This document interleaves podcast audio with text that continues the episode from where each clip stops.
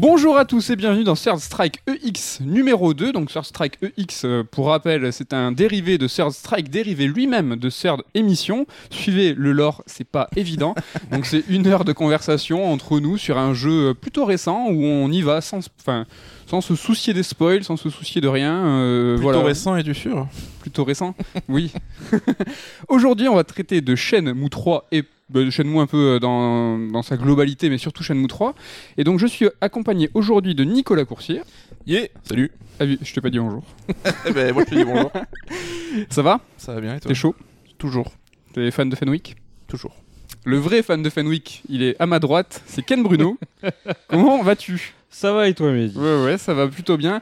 Dernier avertissement avant le début du podcast. Donc, si vous voulez faire Shenmue 3, si vous l'avez pas fini, si vous voulez pas être spoilé, euh, courez pauvre fou. Ça va être maintenant. 3, 4, Damien, je me tourne vers lui. Il s'en fiche complètement, contrairement à Death Stranding. Donc, Death Stranding, c'était le premier épisode de Attention, ça va spoiler. Hein. ça va spoiler. Attention. Donc, à la fin de Shenmue 3, Landy est peut-être mort dans les flammes. Peut-être. Alors, est-ce que quelqu'un y a cru parmi nous déjà? Pas une seconde. Ah non, du tout. Pas une seule seconde? Ben on va s'attaquer directement à la fin de ce Shenmue 3. Ouais. On va commencer par, euh, par la fin, on, on va à, à reculons. Euh, vous en avez pensé quoi donc euh, de cette fin Alors, De- est-ce qu'on commence par le début de la fin ou la fin de la fin? Ah, Le début de la fin, c'est le début du jeu, c'est quoi? Euh, Le début de la non, le début de la fin, c'est ce moment où t'arrives du coup à la zone euh, du château fortifié. cette troisième, euh, cette troisième partie? Cette troisième zone, ouais, en effet, ouais. ah, je pense qu'on va en parler tout à l'heure parce que structurellement c'est quelque chose qui est assez important Ouais. euh, parce que c'était l'une des promesses du Kickstarter cette troisième partie qui était une- affichée normalement c'était une vraie troisième partie Ça avait été vendu comme une zone à part entière. euh, Ouais, c'était genre il y avait Bailou, euh, Shobu et du coup euh, la dernière euh, Fortified de Castle Aria. ouais. Effectivement, je comprends la désillusion ouais, de certaines personnes. Bon, on commence par la fin de la fin du Bon, coup. je vais vous parler de deux trois trucs. Ouais. Euh, vous réagissez, vous me dites ce que vous en pensez. Faisons comme Euh, donc euh, ce nouvel antagoniste, donc cette nana euh, qui euh, donc qui est très sexy au début pendant le jeu, qui nous fait des clins d'œil qu'on entreaperçoit à deux trois moments et qui euh, finalement se révèle être euh, une des. euh, alors à chaque fois j'ai envie de dire euh, Shashumen comme le ramen. Chihumen. Les ouais. Est-ce que vous l'avez rodé? Vous l'avez vu pendant le jeu Vous vous êtes dit elle, elle est louche. Et tu sais quoi? Pas du tout. Non, c'est pas vrai. De ouf, mais pas, pas du tout. Alors son bless c'est Niaosun du coup, euh, je crois. Et euh, donc ouais, enfin, Parce que c'est pas très fin. Bah je sais pas en fait. J'ai vu cette meuf, elle est là, machin et tout. Je me suis dit bon bah vas-y, encore une meuf qui va faire du gringario, une de plus, tu vois après Ah, Shenmue putain. 2. Franchement, pareil. Hein, je- J'ai plongé dedans comme Euh, un vieux. euh, Et je me pas disais, vrai. Un bon, vieux bah, débutant, quoi. Elle a un petit côté mystérieux et tout, mais bref. Mais en fait, c'est le moment où après, euh, quand tu vas dans l'espèce de planque là euh, pour euh, aller voir le mec et elle te dit ouais, il est parti et tout machin. Oui, là, tu À casses. ce moment-là, j'ai calé, mais c'était déjà trop tard quoi. Enfin, c'était évident. Parce qu'elle a des cheveux rouges en fait, et en fait euh, pendant le jeu elle a pas exactement cette coupe, ça t'avait choqué, on en avait Bah parlé. oui, parce qu'elle a, elle a les cheveux plus longs. Je sais pas si t'as remarqué, Nico. Elle a les cheveux plus longs dans sa vraie identité que quand elle se camoufle. Perruque. C'est-à-dire qu'il y a une perruque à un moment, on est d'accord. Mais ce qui est marrant, c'est que pendant tout le jeu, c'est un- donc un Benji qu'on croise à 3-4 moments et qui est très euh, propre sur elle, un peu timide et tout, mais on sent qu'il y a un peu dragouille. Et moi, ce qui m'a fait marrer, c'est justement euh, Shenfa, quand tu discutais avec elle, qui était un poil jalouse et tout, donc j'avais trouvé, je disais, ok, le perso, il est là pour ça, pour montrer un petit peu l'évolution de la relation avec Ryo. Et effectivement, j'avais pas capté que ça pouvait être une des Chiumen, bon, même si... euh, Alors c'est marrant, moi Shenfa, je, je, la parle, je lui parlais pas beaucoup pendant le jeu, on y Ça, on en reparlera, oui. Mais euh, elle, je, enfin, je l'ai rodé direct, quoi, parce que Shenmue, je pense que c'est pas du tout le profil de jeu qui va vers euh, l'amourette, un peu le sexy, tout ça. Oui, c'est qu'elle avait forcément une fonction... Elle était, hein. euh, ouais, moi franchement d'emblée, je me suis dit, elle, elle est louche, mais elle le porte sur elle direct. Quand tu descends du bateau, là, où t'es donc au début de la seconde phase, euh, elle te cale, un- il y a un plan vraiment, un- Oui. un- une- que voilà, la caméra se tourne et lui fait un zoom sur elle, et tu te dis, elle, c'est c'est pété, donc euh, vraiment, ça m'a pas étonné euh, Ah putain. le, le moins du monde. Tu es plus clairvoyant que nous. Non, mais parce que ouais, je trouvais que ça se tournait Moins pas. naïf, peut-être. Mais pour rester euh, sur ce perso, je sais pas vous, mais du coup, bon, il y a une trahison qui euh, arrive du coup euh, sur cette phase de fin où, euh, en gros, bah, elle la met à l'envers à Landy euh, pour récupérer, parce que les Chihumen, en fait, c'est quatre mecs. Voilà, Enfin, rappelle-nous un petit peu euh, leur, euh, leur blaze, euh, leur crew, comment ça fonctionne. Euh, quoi. ils quatre, sont quatre en fait et ils gèrent, je crois, des zones du coup de, de la Chine. Si je dis pas de bêtises, je dis peut-être une connerie. Mais euh, du coup, bah il y a Landy, euh, il y a euh, elle qui est euh, du coup Niaosun et il y en a deux autres, dont un des deux, on sait que c'est le frère de Xiuing, euh, la, la meuf qui t'apprenait les arts martiaux, Li Shao Tao, c'était son autre nom, sur Shenmue 2. Donc on en connaît trois, il y a un quatrième qu'on connaît pas. On sait qu'ils ont le même, le même pouvoir dans les Chiyumen, qui est une énorme mafia, donc qui va bien au-delà de la Chine, puisque ça s'étendait aussi un petit peu au Japon. Et donc là, le truc, c'est que les Chiyumen sont même pas encore vraiment révélés à ce stade du, jeu de Shenmue 3. On ne sait pas en- encore à quel point euh, c'est une entité gigantesque. Et euh, alors que tous les personnages sont pas encore dévoilés, bah il y a déjà des merdes en mode ah bah tiens moi je fais une trahison à un tel et un tel et du coup bah ouais Niao euh, elle, la met à l'envers à, à Lendi pour récupérer une partie du pouvoir des, des Chiyumen. Mais le truc c'est que comme rien n'est posé, comme le perso on vient de le découvrir depuis littéralement 5 minutes au moment où ça arrive, tu t'en fous Ouais, je trouve ça intéressant qu'il montre qu'il y a de la dissension dans le groupe, parce que tu sais, c'est le groupe qu'on te vend comme les méchants dans les mangas, genre euh, dans tous les mangas, tu sais, t'as le groupe Akatsuki où tu vois sept ombres et que tu découvres au fur et à mesure euh, qui est qui. Et là, c'est que les Chiyumen, ça avait jamais été trop trop mis en valeur jusqu'à maintenant. Et là, on voit bah, que Landy c'était l'antagoniste principal, mais que t'as déjà des, des dissensions entre eux, je trouve ça intéressant, quoi. Ouais, mais c'est le classique pouvoir de l'ombre qui est, tu vois, omniscient, omnipotent et qui plane et puis, euh, tu vois, qui est trop puissant pour être vraiment montré. Après, c'est du classique de chez classique, hein. de toute façon, Après, on en reviendra dessus quand on parlera du scénar. Mais... Si vous me permettez l'analogie un peu pourrave, euh, c'est un peu comme dans la prélogie de Star Wars où en fait on te montre, tu vois, euh, la- le déclin de la République avant de te montrer euh, sa, sa naissance. Là, c'est un peu ça. On, nous montre les Chiyumen en disant euh, ça va pas, ça, va- ça chie, ils sont en train de s'effondrer alors qu'on sait même pas qui c'est. Ouais, donc t'es d'accord avec Ken, toi, tu trouves que ça a été un peu mal fait ou pas dans Je suis l'ordre assez d'accord hein. avec Ken sur ce, sur ce point-là. Et donc cette fin là, tu en as parlé rapidement, Mm. Ken. Il y a beaucoup de révélations. On a appris il y a 5 minutes avant que voilà c'était. Oh, ça se marre déjà. non mais. Déjà, et, bon, si vous êtes euh, avec nous, euh, sachez qu'on aime beaucoup Shenmue 3. Oui, On va en c'est quand même le on va en dire préambule, euh, beaucoup de bien, beaucoup de mal, mais c'est un amour vache un peu. C'est Ouais. qu'on a des choses à lui reprocher, mais Mais la fin, c'est clairement une douille. C'est-à-dire que dans Shenmue 2, t'avais le même truc où tu, tu devais trouver un mec pendant tout le scénar, on te disait ah Yuandatsu machin. À la fin, quand tu le trouves, t'avais au moins 10 minutes de conversation où Ouais. il t'expliquait des trucs, t'apprenais des choses. Là, euh, c'est que tu cherches le mec pendant tout le jeu. À la fin, tu le vois, il te fait ouais, ben va là-bas. Et bah, le père de tu, Shanfa, tu pars, tu- tu pars là-bas. En plus, euh, on en reparlera peut-être, mais euh, la façon dont il te donne le prochain indice, c'est un peu bizarre. Comment il sait, comment il est au courant de À la toute l'information. fin du jeu, Ouais. il n'y a aucun sens. Ils disent va, euh, lundi est parti au truc sur la falaise. Mais du coup, à ce moment-là, nous-mêmes, on sait pas s'il est en vie ou pas. Et là, ils disent ouais, bah lundi, il est parti là-bas, mais il était censé être peut-être mort. Donc le mystère, il s'est envolé direct. Et donc voilà, tu vois les trois sur la muraille de Chine et bam, c'est fini. Là pour le coup, je trouve que c'est vraiment chiche en révélation là-dessus. Quoi. Ok. Ah, parce qu'ils nous répètent ce que on nous répète depuis un jeu entier en fait. Donc c'était pas, c'était pas super intéressant. ouais. Donc en révélation assez décevant et cette fin, plus en matière de jeu, de structure, euh, il y a une montée en puissance qui est euh, symbolique et réelle. Donc on- euh, Rio monte vraiment donc en haut, enfin monte les étages, casse des bouches, Ouais. tout ça. Est-ce que vous, vous l'avez trouvé sympa cette fin? Pas du tout. Non? En fait, en axe de comparaison, j'ai le, le Yellow Head Building du 2, qui est euh, une phase qui dure longtemps, qui dure au moins euh, trois bonnes heures de jeu, Ouais, je crois. ouais. hein, parce qu'il faut monter des étages, tu ressens le danger partout, tu te fais pourchasser par euh, un perso qui a une tronçonneuse à un moment, tu te dis vraiment là, c'est la merde, il est vraiment en train de jouer avec sa vie, Rio. Et euh, les, les, Yellowhead dans Shenmue 2, c'est censé être euh, une petite bande de voyous à la con euh, qui bossent pour les Chiyumen, mais ils sont même pas assez puissants pour faire partie des Chiyumen. Et tu te dis, waouh, mais genre, c'est déjà une galère phénoménale de réussir à affronter ces mecs-là. Quand t'arrives sur le toit et tout, et que t'affrontes Donyu, c'est un moment vraiment fort. Tu te dis, ouais, bah là, j'ai galéré pendant tout le long pour arriver jusque-là. Et on te fait bien comprendre, euh, mais eux, c'était des petites merdes. Le vrai danger, il arrivera plus tard, quoi. T'as Landy qui arrive en hélicoptère et tout machin, fin du 2. C'est classe. Voilà, c'est ça, exactement. Là, t'as le 3, où, euh, du coup, euh, on te dit, bah là, tu vas aller vraiment dans un. Dans un dans, dans un, un bled qui est contrôlé par les Chiyumen, c'est pas des petits, euh, des petits ripoux, c'est vraiment les Chiyumen. Et t'arrives, euh, les mecs ils sont claqués au sol, tu les éclates tous en trois coups, tu fais ta montée en trois secondes. Euh, le truc qui m'a Après plus toi t'étais particulièrement fort quand même dans ta partie. oui, c'est vrai que j'avais maxé le perso au max, mais même malgré tout, tu vois qu'ils avaient genre 3 points de vie, enfin, c'était c'était Oui, minable. Et euh, en plus de ça, euh, il y a un truc qui m'a particulièrement choqué, c'est que le jeu fait preuve d'un humour assez déplacé à ce moment-là. Toi ça t'a dérangé ça À ça m'a quel, euh, dérangé. quel ouais. niveau Bah, tu vois, il y a le, le, le mec là qui a les chaussures euh, complètement trouées, là, l'espèce de maître des arts martiaux qui a une dégaine euh, à l'arrache, qui vient avec toi.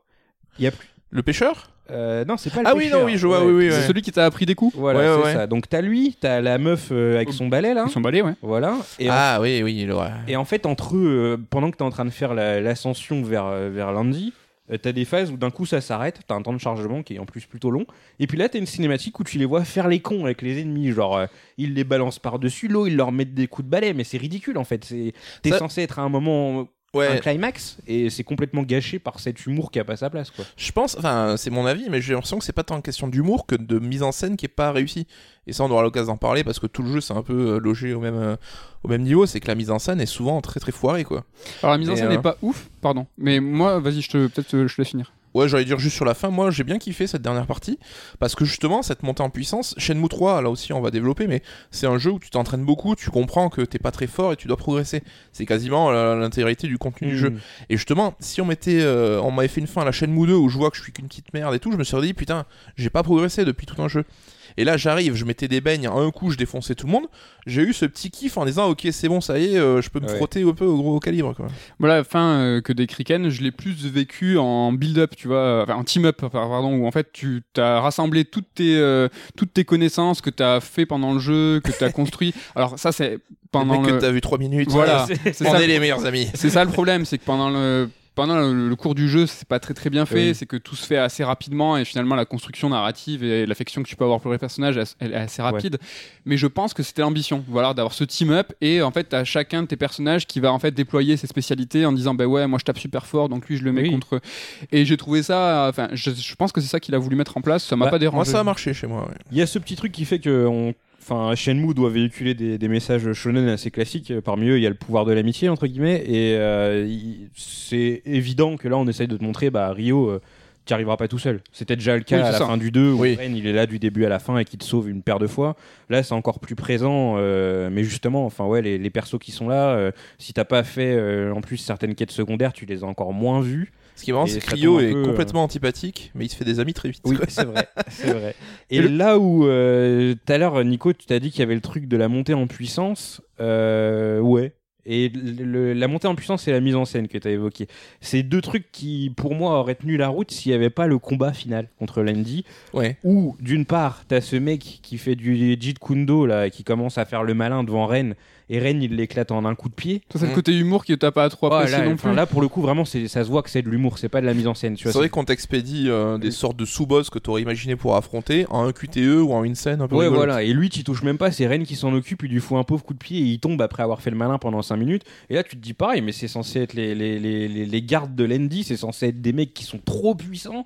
Et ils sont là, ils font les malins, ils se font éclater dans une cinématique un petit peu drôle. Ça a cassé le moment, je trouve. Ouais. Et euh, t'as aussi, du coup, pour revenir sur ce côté, euh, ouais, bah, je suis censé être puissant et tout, et ça me fait plaisir.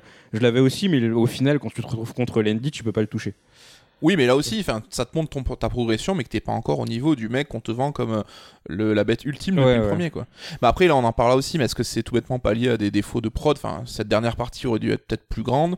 Peut-être que ces quatre mecs ça aurait été des boss que t'aurais vraiment affronté. Ouais. Peut-être une question de budget. de Bah temps, justement, parlons-en de cette euh, troisième partie. On va à rebours hein, par rapport à la fin du jeu. Et là, on, donc, euh, pendant le Kickstarter, euh, Ken, tu vas nous le rappeler, on nous a promis une vraie troisième partie, donc avec un nom, avec. Euh, et donc, on arrive une fois qu'on a le bateau, on fait cette traversée et on arrive dans cette dernière euh, ligne droite où, euh, du coup, il va y avoir cette montée en puissance, la fin du jeu et un petit marchand. euh, donc, qui nous rappelle cette structure du jeu où finalement on a quand même une petite quête annexe euh, rapide mais toute pourrie quand même on a euh, ça peut nous permettre d'avoir des euh, des comment on appelle ça des objets de soins euh, Ouais. ce genre de choses ça tu penses que c'est typiquement structurel c'était euh, important Ouais, c'est euh, alors la, la quête était parfaitement inutile parce que t'aurais pu très bien le comprendre sans euh, devoir. En plus, t'as une petite phase de recherche et tout.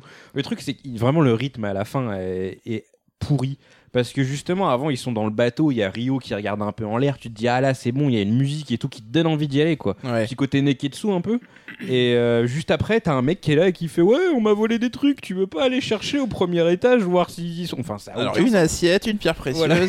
Exactement. ouais. Mais ça sent vraiment quand les reliquats d'une zone qui aurait dû être plus conséquente, quoi. Déjà, et puis au final, tu sens que euh, le truc a été foutu là parce que tu peux casser le jeu si jamais à ce moment-là t'avais pas assez de d'objets de, soins ou de trucs comme ça et en fait du coup Ouais. t'as un perso qui te permet de faire de la vente et de l'achat tu On peut pas revenir en arrière, du coup. on là. peut pas revenir en arrière donc en fait le mec il est là juste pour éviter que tu te te retrouves coincé et que tu puisses plus avancer plus loin sans pouvoir retourner en arrière quoi. ouais éviter le syndrome euh, Resident Evil Code Veronica Voilà, où tu es parti dans le cargo enfin dans l'avion cargo Ouais. euh, sans rien euh, pour euh, Bien faire face relou, ouais. au, au boss ok donc du coup euh, cette fin on en a parlé Finalement, on a commencé par la fin parce que c'est ce qu'on attendait. On a attendu des années ce Shenmue 3. On avait envie de savoir qu'est-ce que ça allait nous raconter, qu'est-ce que cette conclusion euh, pouvait nous réserver. Mais la question que j'ai envie de vous poser maintenant, c'est bah, ce Shenmue 3, vous en attendiez quoi? Maintenant qu'on a parlé de la fin, de cette conclusion au global, quand vous l'avez pris, quand vous avez eu cette disquette, hein, finalement, euh, cette disquette, c'est une CD, c'était peut-être une disquette. Est-ce que est-ce que c'était une disquette? Voilà, c'est ça ma question. Est-ce que Shenmue 3 est une disquette? Qu'est-ce que vous en attendiez avant d'y jouer? Surtout, c'est ça ma question. Alors moi, je suis certainement moins à donf que toi, Ken, et tu auras l'occasion d'en parler, mais j'attendais tout bêtement comme le Shenmue 3 qu'on aurait dû avoir à l'époque, c'est-à-dire un jeu qui reprend le canevas des 1 et 2. Je m'attendais pas à ce que ce soit une bête technique ou qui révolutionne le monde ouvert comme Shenmue l'avait fait à l'époque. Donc j'étais, j'avais des exigences qui n'étaient pas forcément super élevées. Là où j'attendais plus, c'était sur le côté scénario. Et bizarrement, c'est là où j'ai été déçu. Mais euh, sur le côté technique que j'attendais pas tellement, et le jeu s'était fait quand même assez euh, trashé quand on a vu des vidéos, etc. Ben, finalement, il était plutôt solide sur ce point de vue-là. Notamment la direction artistique. Enfin, il est plutôt agréable à regarder, même si on voit que c'est euh, de la modélisation euh, qui a un peu de retard, quoi.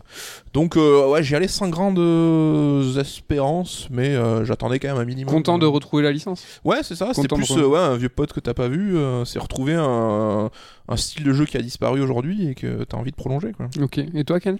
Moi, c'est assez compliqué parce que je considère que Shenmue 1 et Shenmue 2, je pense que t'as un peu le même ressenti parce que t'adores Shenmue 1 et t'aimes beaucoup moins Shenmue 2. Grave. mais C'est deux jeux très différents, vraiment. C'est que euh, t'as un schéma dans Shenmue 1 qui est plus du tout le même dans Shenmue 2. Il y a plein de choses qui changent, le rythme n'est plus le même, etc. Et du coup, bah, je m'attendais en toute logique à être à nouveau surpris et à avoir un nouvel épisode de Shenmue qui était euh, dans ce prolongement et qui était ni comme Shenmue 1 ni comme Shenmue 2. Euh, L'ironie de la situation, c'est qu'au final, c'est un mix des deux. Mais euh, du coup, ouais, au tout début, quand le jeu a été annoncé, je me suis, le premier truc que je me suis dit, c'est waouh, on va voir Ryo Azuki trop bien modélisé et tout. Directement et puis après bah on s'est tous fait rattraper par, euh, Par la par réalité. Et voilà, encore, on revient de loin, hein, parce que les Ouais, premiers ouais. essais étaient quand même dégueulasses. J'ai vu un trailer il y a pas longtemps qui datait d'il y a peut-être 6 mois avant la sortie du jeu. Les modèles 3D de Shenmue et de Shenmue de Shenfa et de Ryo étaient, étaient catastrophiques. Ils ont réussi à rattraper le tir à la fin. Mais ouais, au final, je sais pas trop ce que j'attendais. Pareil que Nico, le scénario, j'attendais quand même que ça avance un minimum. Je voulais plus sur les Chiyumen, tout ça. Donc là, forcément, ouais, j'ai été, j'ai été déçu. Ouais. Ok. Donc, au global, un peu déçu. Ouais. Coucou. Et toi Par rapport à mes attentes, euh, je sais pas si je suis déçu au final, parce que j'ai plutôt apprécié l'expérience. Déçu sur le scénar, ça oui. J'attendais plus. Ok, euh, pour ma part, moi, je pense qu'on va se rejoindre sur pas mal de points avec Ken. J'attendais vraiment il y a un troisième versant à Shenmue. Euh, ce que j'aime bien, moi, avec cette saga, c'est que c'est censé être quelque chose qui est chapitré. Je parle pas des chapitres euh, que Yu Suzuki a mis en, en place. Donc, euh, Mhm. on sait que voilà, Shenmue 1, c'est chapitre 1, et le 2, c'est plusieurs chapitres, c'est même Ouais. 3, etc., etc. Je parle pas de ça, c'était que voilà, le, le premier Shenmue, euh, c'est une bulle dans le Japon. Shenmue 2, on est en Chine, il y a la- les grandes villes. Et voilà, comme toi, j'attendais de Shenmue 3 quelque chose d'autre. Donc c'est vrai qu'on a commencé à voir euh, Bailu, tout ça, on, on a vu euh, les campagnes. Je- oui, c'est une proposition un peu différente. hein. On a ce côté campagnard, un peu. Ouais, mais c'est la fin de Shenmue 2, village, tu vois, c'est vraiment cette, ce prolongement, et je pensais vrai. que ça allait vers autre chose. Autre chose de. Qu'est-ce qu'il allait nous proposer, justement, de.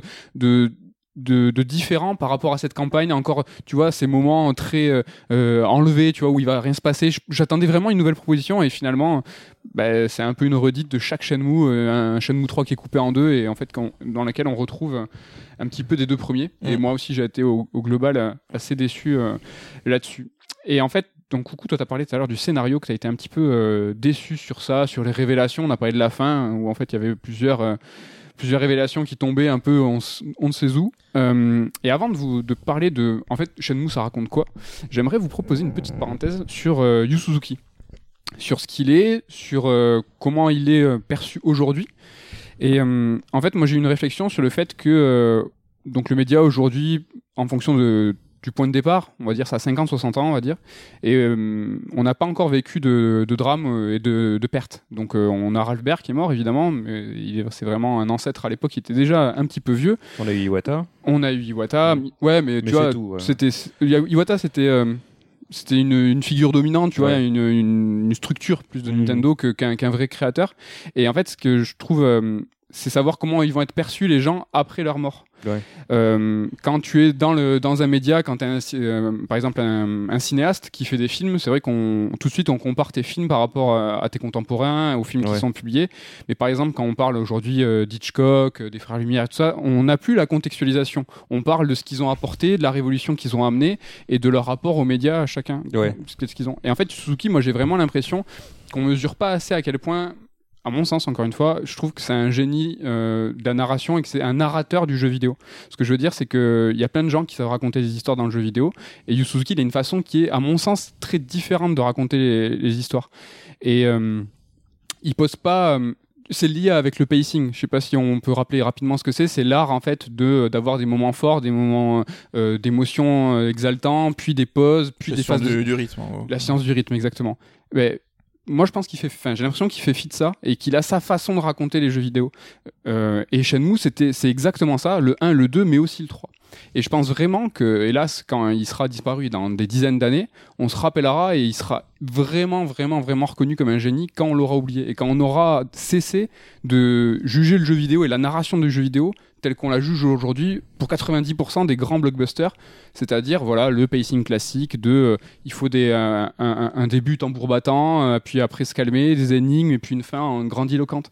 Shenmue c'est complètement euh, c'est complètement différent structurellement, c'est complètement différent. Ça sort de ce carcan, ouais. Ça, je suis d'accord avec Et toi. par exemple, tu vois, je la déception qu'on peut avoir aujourd'hui euh, euh, légitime hein, euh, sur le scénario, sur les révélations, je trouve que ça va, ça, ça, ça va dans ce sens-là. C'est que Yu Suzuki, en fait, depuis le début, il nous le dit frontalement qu'il s'en branle de l'histoire, que lui, il a pas grand-chose finalement à nous raconter. On va, c'est le prochain, euh, Mhm. la prochaine partie de notre podcast, c'est qu'est-ce que raconte Shenmue Et en fait, c'est ça. euh, Shenmue, ça raconte des moments de vie, ça raconte euh, comment, c'est le gain de maturité, c'est euh, les moments passés, c'est euh, la, le qu'est-ce qui est vraiment important finalement. Yu Suzuki, il a perdu sa famille et la vengeance, il faut l'oublier. Et en fait, c'est- Ryo? Je a perdu sa famille. T'as dit Yu Suzuki a perdu sa famille. oui, je sais pas, je connais pas Oui. ça, mais ça serait intéressant. hein. Et donc voilà, en gros, euh, je me, c'est un corollaire à ce qu'on va, au prochain point euh, de euh, cette narration qui est différente et le fait que euh, Yu Suzuki sera sûrement bien plus reconnu, euh, je pense, dans des dizaines d'années qu'aujourd'hui. Je suis pas entièrement d'accord parce que alors déjà aujourd'hui c'est vrai que Suzuki on l'assimile à Shenmue. Euh, quand on parle de lui Mm. c'est aujourd'hui on c'est Shenmue alors qu'il a quand même une carrière euh, bien avant qui était super remplie, notamment dans tout ce qui était arcade, développement, etc. Donc il y a le côté technicien du personnage, mais c'est un mec qui a apporté énormément dans le jeu vidéo. Mais à l'inverse de ce qui était Shenmue, c'était toujours des expériences super fun, super rapides, avec euh, accompagné de souvent de bornes qui étaient physiques, Mm. qui créaient des sensations, quoi, un peu un truc fête foraine. Et je trouve injuste un peu qu'on qu'on mette ça de côté pour se focaliser que sur Shenmue. Et euh, parce que je me demande si Shenmue c'est exactement ce qu'il veut faire ou est-ce que c'est un peu par dépit parce que est-ce qu'il sait vraiment raconter une histoire ou est-ce qu'il fait un peu à tâtons et que Shenmue en a été le résultat, tu vois, comme une sorte d'heureuse coïncidence qu'il savait pas Parce que forcément. c'est pas d'autant plus génial. Si, mais le euh, génie, tu vois, euh, presque, tu vois. euh, Après, euh, ouais, c'est ça. C'est est-ce qu'on doit oublier un peu toutes les contributions qu'il a faites en amont au jeu Après, j'ai vidéo pas parlé d'oublier. Moi, le seul c'est truc que- euh, je suis d'accord avec toi sur le côté Shenmue, c'est unique et ça a une patte euh, singulière. Mais euh, sur l'héritage que ça laisse, c'est je trouve, est-ce que ça a vraiment euh, tant fait école que ça auprès d'autres jeux? Je parle pas des, je parle pas d'héritage, je parle de reconnaissance. Mais souvent, les mecs, enfin, c'est un peu injuste, mais c'est jamais le précurseur qui est retenu, c'est celui qui va être copié, tu vois. Et Shenmue a pas tellement été copié sur ce versant de prendre son temps, euh, la vie qui s'écoule, etc. Ouais, c'est marrant, mais c'est exactement ce que c'est exactement ça. C'est que tu le juges pas à l'aune de ce qu'il a engendré. Tu vois, c'est il a pas été copié aujourd'hui, mais vraiment parce qu'on juge les jeux euh, les uns après les autres dans une production qui est, tu vois, euh, toujours euh, le plus rapide. Le... Là, je te parle dans des dizaines d'années, quand on se retournera et qu'on dira, ben le jeu vidéo, ça se raconte comme ça. Ah mais attends, le jeu vidéo, ça se raconte aussi comme ça. Et ce mec-là, Ouais. il a raconté le jeu vidéo différemment en fait. Ouais, je suis d'accord, mais le seul truc que je mettrais un bémol, c'est qu'entre Shenmue 2 et 3, il y a eu combien? euh, 18 ans, 19 ans sais Ouais. Et c'est qu'il a pas tenu compte de ça en fait. Il a, il a fait fi. Alors euh, ça peut être à son crédit de dire que le mec, il est, euh, il a ses convictions, il veut pas y, déroger. Mais je trouve que euh, avec euh, tout ce temps passé et les attentes des joueurs, il aurait pu se faire un peu violence et justement proposer plus, proposer un peu différent parce que l'époque aussi avait changé quoi. Ben, c'est sa façon de raconter des jeux vidéo. C'est que Ouais, mais justement, il s'est pas remis en question, il s'est pas remis en cause, il a dit ok, ben. Enfin, tu vois, il prenait le risque qu'il n'y ait peut-être pas de Shenmue 3 ou qu'il n'y aura pas de Shenmue 4, il Ouais. s'en foutait, ça a pas changé sa façon de travailler. Ouais. Ça peut être vu comme euh, positif. hein. Ken. Je suis un peu d'accord avec vous deux, mais plus avec Nico quand même.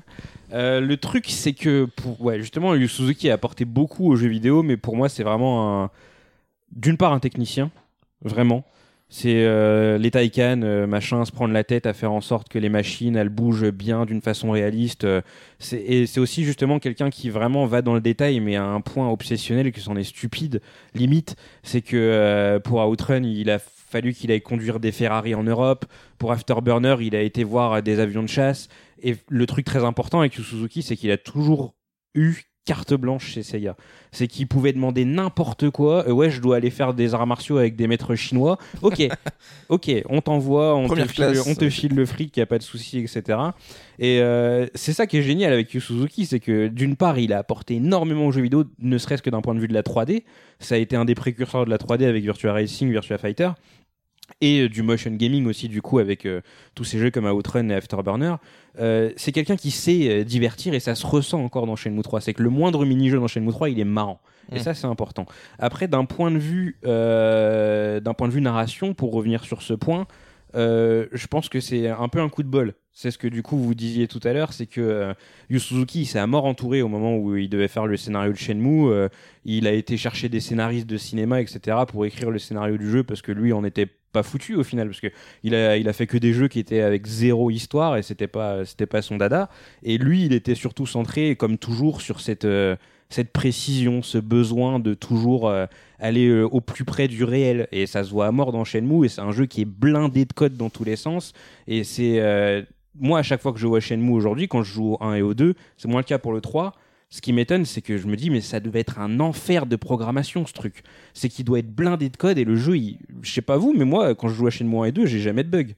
Ouais, que- c'est très très propre. Ouais, c'est que euh, il y a plein de petites histoires, comme par exemple le fait qu'ils avaient programmé les IA indépendamment de tous les persos de la ville, et qu'à la base, par exemple, euh, genre, à, je dis un exemple au pif, euh, à 10h, quand fallait chercher un truc à l'épicerie, il y avait trop de monde parce que toutes les IA étaient calculées de la même façon, donc ils ont mis des algorithmes en place pour qu'il n'y ait pas plus de deux personnes dans l'épicerie, etc. Ça, c'est du Suzuki. Mm. C'est le sens de, de vraiment aller au plus proche du réel à un point qui est parfois euh, antiludique même. Parce qu'il y a des moments dans Shenmue où tu t'emmerdes, enfin surtout Mm. dans le 1 en l'occurrence, et c'est ça qui est génial, c'est que je suis d'accord avec toi. Ouais, mais c'est marrant, c'est que vos arguments où vous êtes, vous dites plus ou moins que vous n'êtes pas d'accord avec moi, je trouve que vous abondez, mais à 2000% dans, dans, dans mon sens. C'est que vous soulignez le fait que c'est un technicien, j'ai Ouais. jamais dit le contraire, mais c'est surtout que lui, sa technique, le met au service de raconter une histoire, et de, pas de raconter une histoire telle qu'on l'entend, Ouais. mais de raconter une histoire telle que lui l'entend. Ouais. Il a eu carte blanche 100% tout le temps. Ça prouve bien que c'était volontaire. Quand tu parles des algorithmes, quand tu parles de, de- du code, quand tu parles de la précision, de, le- de, de la recherche de réalisme, mais tout ça, c'est ça de la narration. Ouais. C'est ça la narration à la Yu Suzuki. C'est ça que je dis. C'est qu'il a une façon singulière et unique de raconter des histoires. Quand le mec, lui, pour lui, c'est que d'avoir euh, Yuko, enfin Yukosuka, comment on dit déjà? Euh, Yokosuka. Yokosuka, ouais. Ouais. ouais. Moi, j'ai vraiment cette euh, le en- quartier de en Shenmue. tête. ouais. Voilà, le quartier Shenmue 1, qui est vivant, où euh, chaque personnage va euh, chez lui avec euh, sa routine. Mais ça, c'est raconter une histoire dans le jeu vidéo. Est-ce que c'était pas juste le challenge technique qui l'intéressait de créer un monde vivant, même si aujourd'hui Shenmue 1 n'a plus forcément le même sens de monde vivant qu'on peut l'entendre aujourd'hui, et plus qu'en termes de narration, de scénar, tu vois? Mais est-ce que tu trouves que ça raconte rien? C'est, quoi, euh, Shenmue? Ben ça, tout ce que tout ce qu'on dit là. Est-ce que justement, Je pense que le côté, ce qu'on aime dans Shenmue, euh, bah, l'histoire, la façon de, de la, la vivre, euh, le côté un peu langoureux, c'est plus une conséquence qu'une volonté, tu vois. Je plus pense ça aussi. Mais euh, c'est, Ouais. enfin, j'entends ce que tu dis, mais c'est plus, tu vois, qu'est-ce qu'on retiendra le plus de lui? J'ai l'impression que le côté technicien ressortira plus que le côté euh, scénariste, machin, quoi. Ah ben moi je, par- je prends le pari inverse et dans euh, 20-30 ans, alors à mon sens, je pense qu'on le reconnaîtra comme un, un narrateur, un vrai narrateur du jeu vidéo. Et t'as certainement raison, parce que comme je le disais, aujourd'hui, on parle plus Oui. de Suzuki sur Shenmue, on a quasiment oublié tout le reste, quoi. C'est ça, exactement, au final, ouais. Donc, euh, et donc Shenmue finalement ça raconte quoi? C'est ça qu'on était en train de dire, euh, ces codes, euh, cette routine de chaque personnage.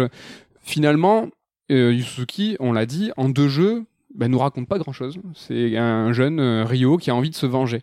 Et très rapidement, on nous fait comprendre par le gameplay, par tous ces petits à côté, que en fait finalement il faut prendre son temps et que cette vengeance, il faut peut-être l'oublier, grandir, gagner en maturité. Euh, Est-ce que ça c'est quelque chose qui est, qui est important pour vous, quelque chose qui est vital? Ça fait l'essence de Shenmue, l'ADN de Shenmue? Bah, je pense que c'est pour ça qu'on aime Shenmue, enfin, il me semble, parce que du strict point de vue de scénario, comme on dit, on peut résumer les trois épisodes sur un post-it avec 5-6 tirés, quoi. Les différentes étapes du voyage, les personnes qu'il rencontre. Il s'est quasiment rien passé depuis qu'il a quitté le Japon. Il a rencontré des gens, il su- poursuit un objectif, mais il s'est pas passé grand-chose, quoi.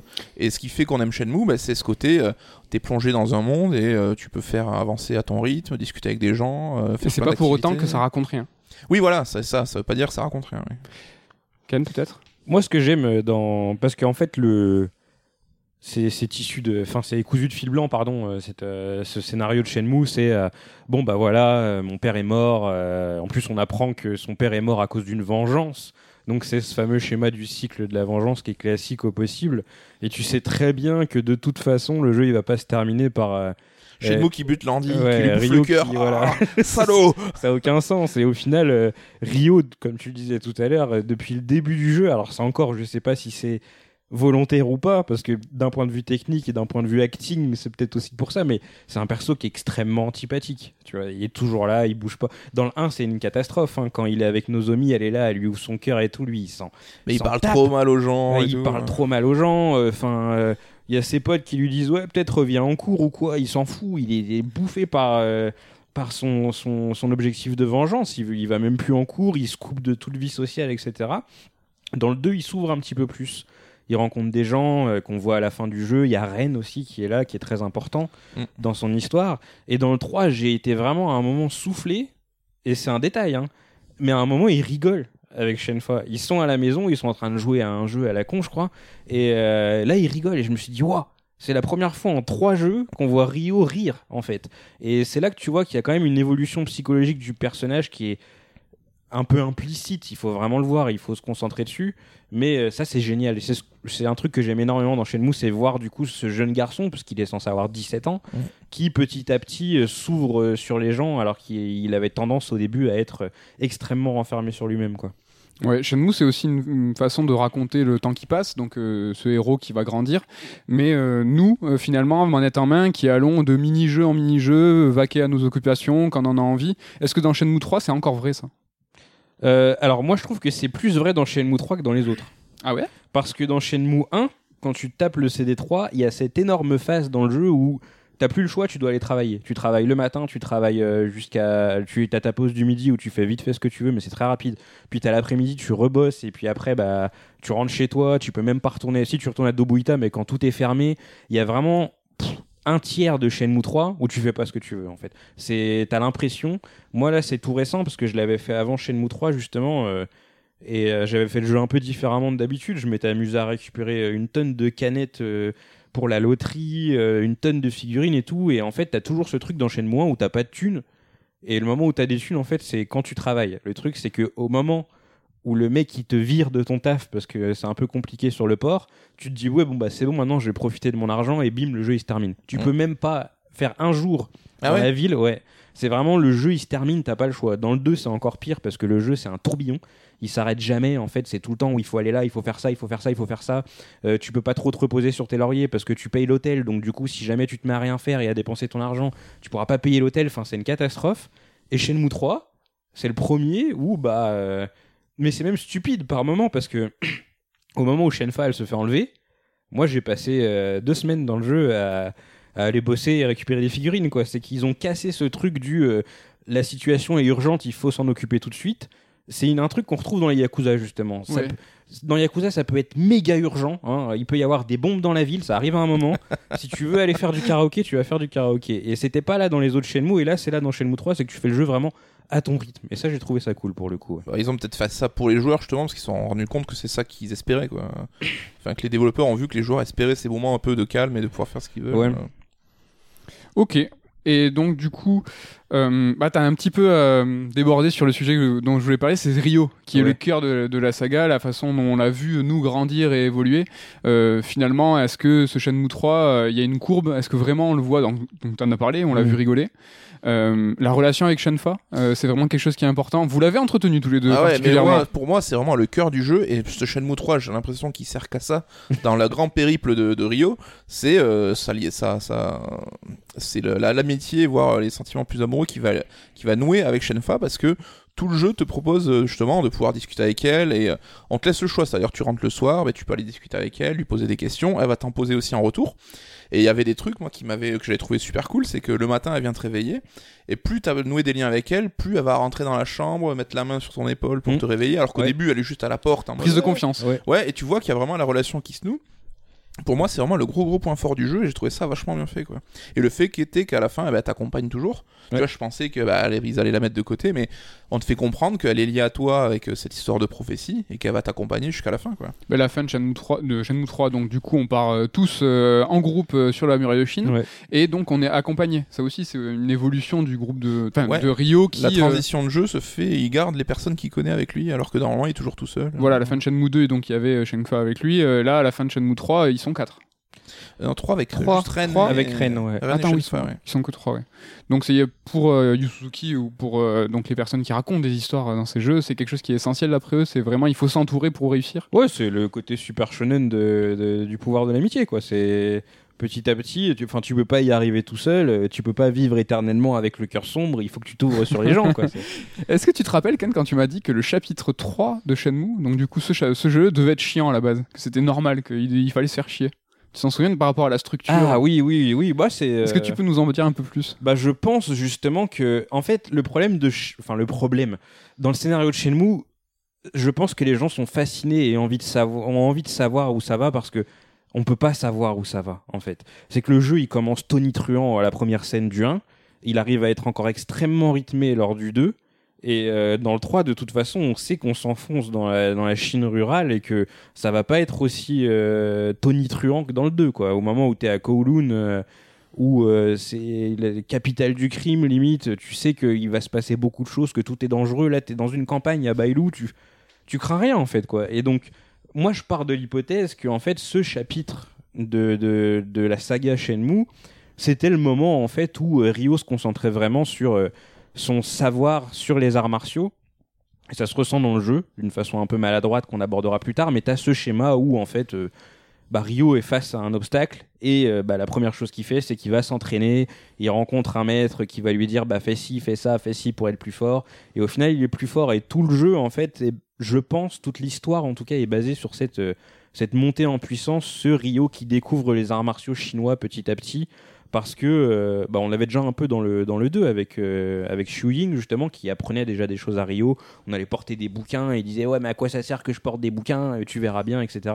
Et là, tout le jeu, maladroitement certes, est basé, je pense, sur euh, ce moment euh, de, de, de l'aventure de Rio. Quoi. Ça rejoint un peu ce que disait Coucou tout à l'heure, euh, c'est euh, la montée en puissance donc réelle de Rio, c'est-à-dire qu'à la fin du jeu, tu mets des droites à tout le monde et tu Ouais. étales tout le monde. C'est en fait l'ensemble de Shenmue 3 était là pour faire gagner Rio en puissance. Quoi. Mais on sait que Suzuki est fasciné par justement la Chine et euh, les arts martiaux Mm. locaux. Et peut-être dans son esprit, il se pense que bah, au Japon, là, les arts martiaux, c'est un peu un rip-off euh, japonais pour le coup de, de- de- des- des Chinois et que ça a peut-être pas la même valeur ou la même connotation qu'en Chine. Et que c'est en Chine où tu vas apprendre un peu le vrai kung-fu et devenir fort. quoi. Après, j'ai pas l'impression que ce soit beaucoup plus axé euh, apprentissage d'arts martiaux que les autres. J'ai l'impression que dans le L2, c'est déjà un petit peu le cas. quoi. Bah, dans le 1, c'est par euh, épisode. T'as genre euh, le, le clochard du port qui va t'apprendre un coup et Tom qui va t'apprendre le tornado kick. euh, c'est assez, euh, c'est assez euh, dispersé. Dans le 2, il y a quand même ce truc justement ouais, avec Xu Ying qui va euh, pendant quelques temps te prendre sous son aile, etc. Et dans le 3, c'est de A à Z quoi. C'est que les, le- les deux axes principaux du jeu, ils tournent autour de ça quoi. Bon, et cette ba- Ah, excuse-moi. Non, non, j'avais juste, c'est marrant parce qu'on a l'impression que Yusuki pourra en faire autant qu'il veut chez nous, comme tu dis. On sait pas où ça va, mais il pourrait nous faire 5 épisodes où c'est juste euh, Ryo qui progresse, qui s'entraîne, alors que comme il pourrait conclure dans le prochain, quoi. Ouais, mais moi, pour moi, tu- j'ai l'impression vraiment que c'est ultra volontaire et que là, il nous le surligne, tu vois, en stabilo jaune fluo, en disant, comme Shenmue 1 qui a commencé, tu vois, tambour battant, tu le disais tout à l'heure.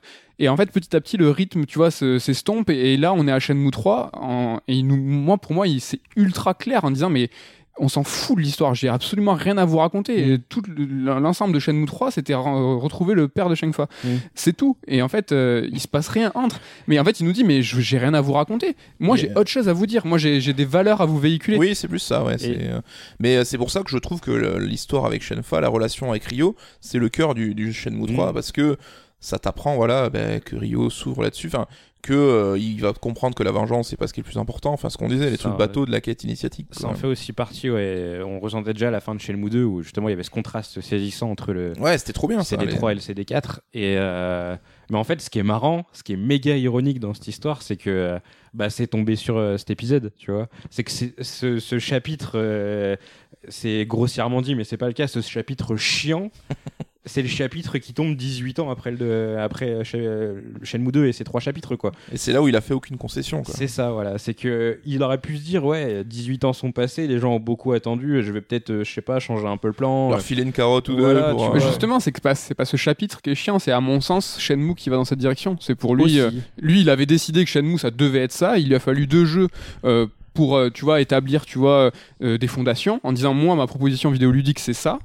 Mais non, euh, on l'estime comme chiante, alors que euh, lui c'est presque un aboutissement. Là, il aurait pu, euh, tu vois, jouer le jeu des joueurs justement. C'est un peu Ouais. répétition, mais en disant, ben, vous m'avez donné de l'argent, je vais vous draguer, je vais Mhm. vous faire, euh, je vais vous donner ce que vous Genre attendez. fan service, allez, tous les Chiyoumen arrivent et tout. mais Alors que c'est pas du tout ce qu'il a fait. Et je l'admire pour ça justement, le fait de. Alors après c'est en demi-teinte hein, quand même parce que certes le jeu va où il doit aller, mais euh, le fan service il est il est quand même euh, il est quand même là, il est quand même un peu lourd par le moment quoi. Ouais. C'est bah tu le sens direct quand t'arrives à Bailou quoi, t'arrives dans l'espèce de place là et t'as tout en fait qui est là, t'as euh, le jeu avec les billes, t'as euh, T'as les, les gachas qui sont juste là et plein de moments en fait t'as ce côté un peu fête foraine dans le jeu où t'as des trucs qui ont été mis là pour faire des petits clins d'œil un peu lourds à, aux anciens Shenmue quoi. Bah, Est-ce que c'est pas un des gros problèmes du jeu, cette structuration en deux parties de Shenmue euh, où euh, t'as. euh, bah, non, prenons l'exemple que tu viens de nous donner. Ouais. On arrive, l'un des premiers trucs euh, que tu vois, c'est ces, euh, ces petits jeux. Donc moi j'ai l'impression d'être dans une kermesse. Ouais. Il faut savoir qu'on est censé être perdu au fin fond de la campagne chinoise. Et que dans cette fin fond de campagne chinoise, les mecs, le premier truc qu'ils font, c'est jouer. Quoi. Et ils ont une salle d'arcade. ils ont une salle d'arcade et tout. En plus, les jeux, t'as une zone spécifique où ils sont tous regroupés. euh. ouais. Mais c'est vrai que. moi, j'ai quand même trouvé Bailou qui avait beaucoup de charme et j'ai pris beaucoup de plaisir à l'arpenter, quoi. Contrairement à la deuxième ville où là, c'est plus. Comme... Je crois que c'est toi qui disais, Ken, c'était parc d'attractions. Tu... Ouais. Pas une seconde, tu crois qu'il y a des gens qui vivent dans cette ville parce que c'est juste euh, des supermarchés, des ça. boutiques, euh, des, des, des gachapon. Enfin, ça a pas trop de sens, quoi. Je trouve Bailou s'en sort un peu mieux quand même. Est-ce que vous l'avez ressenti comme moi euh, Ce Bailou euh, qui est une référence et une la façon de faire de Shenmue 1, donc euh, retrouver les feelings de Shenmue 1 et la seconde partie, j'ai oublié la ville. Euh, alors elle s'appelle Niao en Europe, mais c'est plus simple de l'appeler Shobu, c'est sa prononciation Shobu. japonaise. Qui est en fait à l'image plus de Shenmue 2, euh, la grande ville, euh, le, tu vois, un peu les choses à outrance, des, des magasins partout, des shops Ouais. partout. Ouais, puis on te remet la pression de l'hôtel et donc euh, il faut gagner de l'argent tous les jours pour Qui se rappelle loger, alors 2, que ouais. dans Bailou, bah, t'es au frais de la Ouais. princesse quoi. Mais ouais, ouais, moi j'ai eu un petit, euh, un petit moment de battement quand j'ai changé de ville là, où j'ai eu un petit coup de mou et j'ai mis du temps à repartir dans l'aventure quoi, parce que Déjà une Bailou, nostalgie. Ouais, mais Bailou j'ai vraiment kiffé. Et là c'est vrai que la ville, je trouvais elle avait moins de charme et que c'était moins sympa quoi. T'as eu du mal à rentrer dedans? Ouais. Et toi, Ken, comment tu l'as vécu c'est, c'est- cette, euh, ce Shenmue en deux parties? Bah le, le dépaysement est important dans Shenmue, hein. c'est quelque chose qui est sans arrêt mis en avant. Et euh, dans Bailou, il est encore présent. Il y a deux trois trucs qui dérangent, mais euh, dans l'ensemble, les persos qui sont là semblent avoir une vie qui tient la route. Ils ont une maison. Euh, c'est coupé en deux temps euh, super brutalement. C'est quand il fait jour, ils sont à tel endroit, quand il fait nuit, ils sont à tel endroit et ils bougent pas. C'est la grosse différence avec Shenmue 1 et 2, c'est que les persos ne bougent pas, ils sont statiques comme dans un RPG traditionnel entre guillemets. Donc c'était mieux fait précédemment. Dans les précédents jeux, Ah, il y, a il y a pas photo. Et on peut pas parler à tout le monde aussi. On Ce qui est bizarre quand tu connais les autres Shenmue. Quand tu connais Shenmue, c'est vrai que c'est choquant. Il y a des persos, tu peux pas leur parler, mais il y a surtout ce truc où les persos ont pas de routine en fait. C'est que dans Shenmue 1, dans Shenmue 2, c'est plus compliqué parce qu'il y a tellement de monde que tu te fatigues pas à le faire. Mais dans le 1, tu peux suivre quelqu'un de A à Z. Il va faire des trucs, il va faire ses courses, machin, il va rentrer chez lui. Il a un habitat dans le jeu qui est prévu à cet effet. Euh, dans Shenmue 3, euh, même les gens de Bailou, au final, ils sont là, ils bougent pas. Ils attendent pendant des heures. Et j'ai même un coup essayé par curiosité. Je me suis dit, bon, les, les PNJ classiques, c'est normal, mais Shenfa, peut-être pas. J'ai essayé de l'attendre à la baraque. Stalker que tu es. voilà. je l'ai attendu à la baraque en mode devant la porte en me disant bon là c'est la fin de la journée elle va sûrement rentrer pour euh, faire à bouffer parce que chez une femme malheureusement elle sert pas à grand chose de plus à Bailou en tout cas. Et euh, non en fait euh, bah t'as le fondu au noir t'as la cinématique qui te dit il fait nuit et d'un coup pop elle pop dans la cuisine Peut-être qu'elle est rentrée par derrière. Ah, Elle était dans la forêt. Elle est déjà affairée, la popote, la pauvre. Figure-toi que je m'étais placé avec la caméra entre les deux portes pour voir la voir rentrer de n'importe où, mais elle ne rentre pas. ah oui, tu t'étais mis dans un spot où tu Ouais, avais voilà, euh, une ouais. périphérie à fond. euh. Mais du coup, ouais, pour te répondre, parce que je me suis un peu égaré, euh, sur Shobu, ouais, j'avais plus du tout ce truc où là, vraiment, parc d'attractions. C'est qu'il y a trop d'éléments euh, qui ont aucun sens.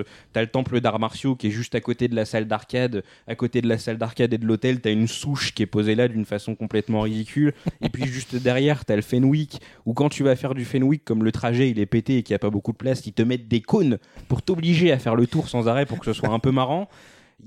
la ville tient pas la route en fait quoi. C'est que c'est sûrement une version. Bailu est une version de Yokosuka comme Yokosuka ou Yokohama en fait? C'est peut-être Yoko... c'est Yokohama je crois non? Non, Yokohama, c'est une vraie. euh, Non, c'est Yokosuka. ouais. T'as Yokosuka, raison.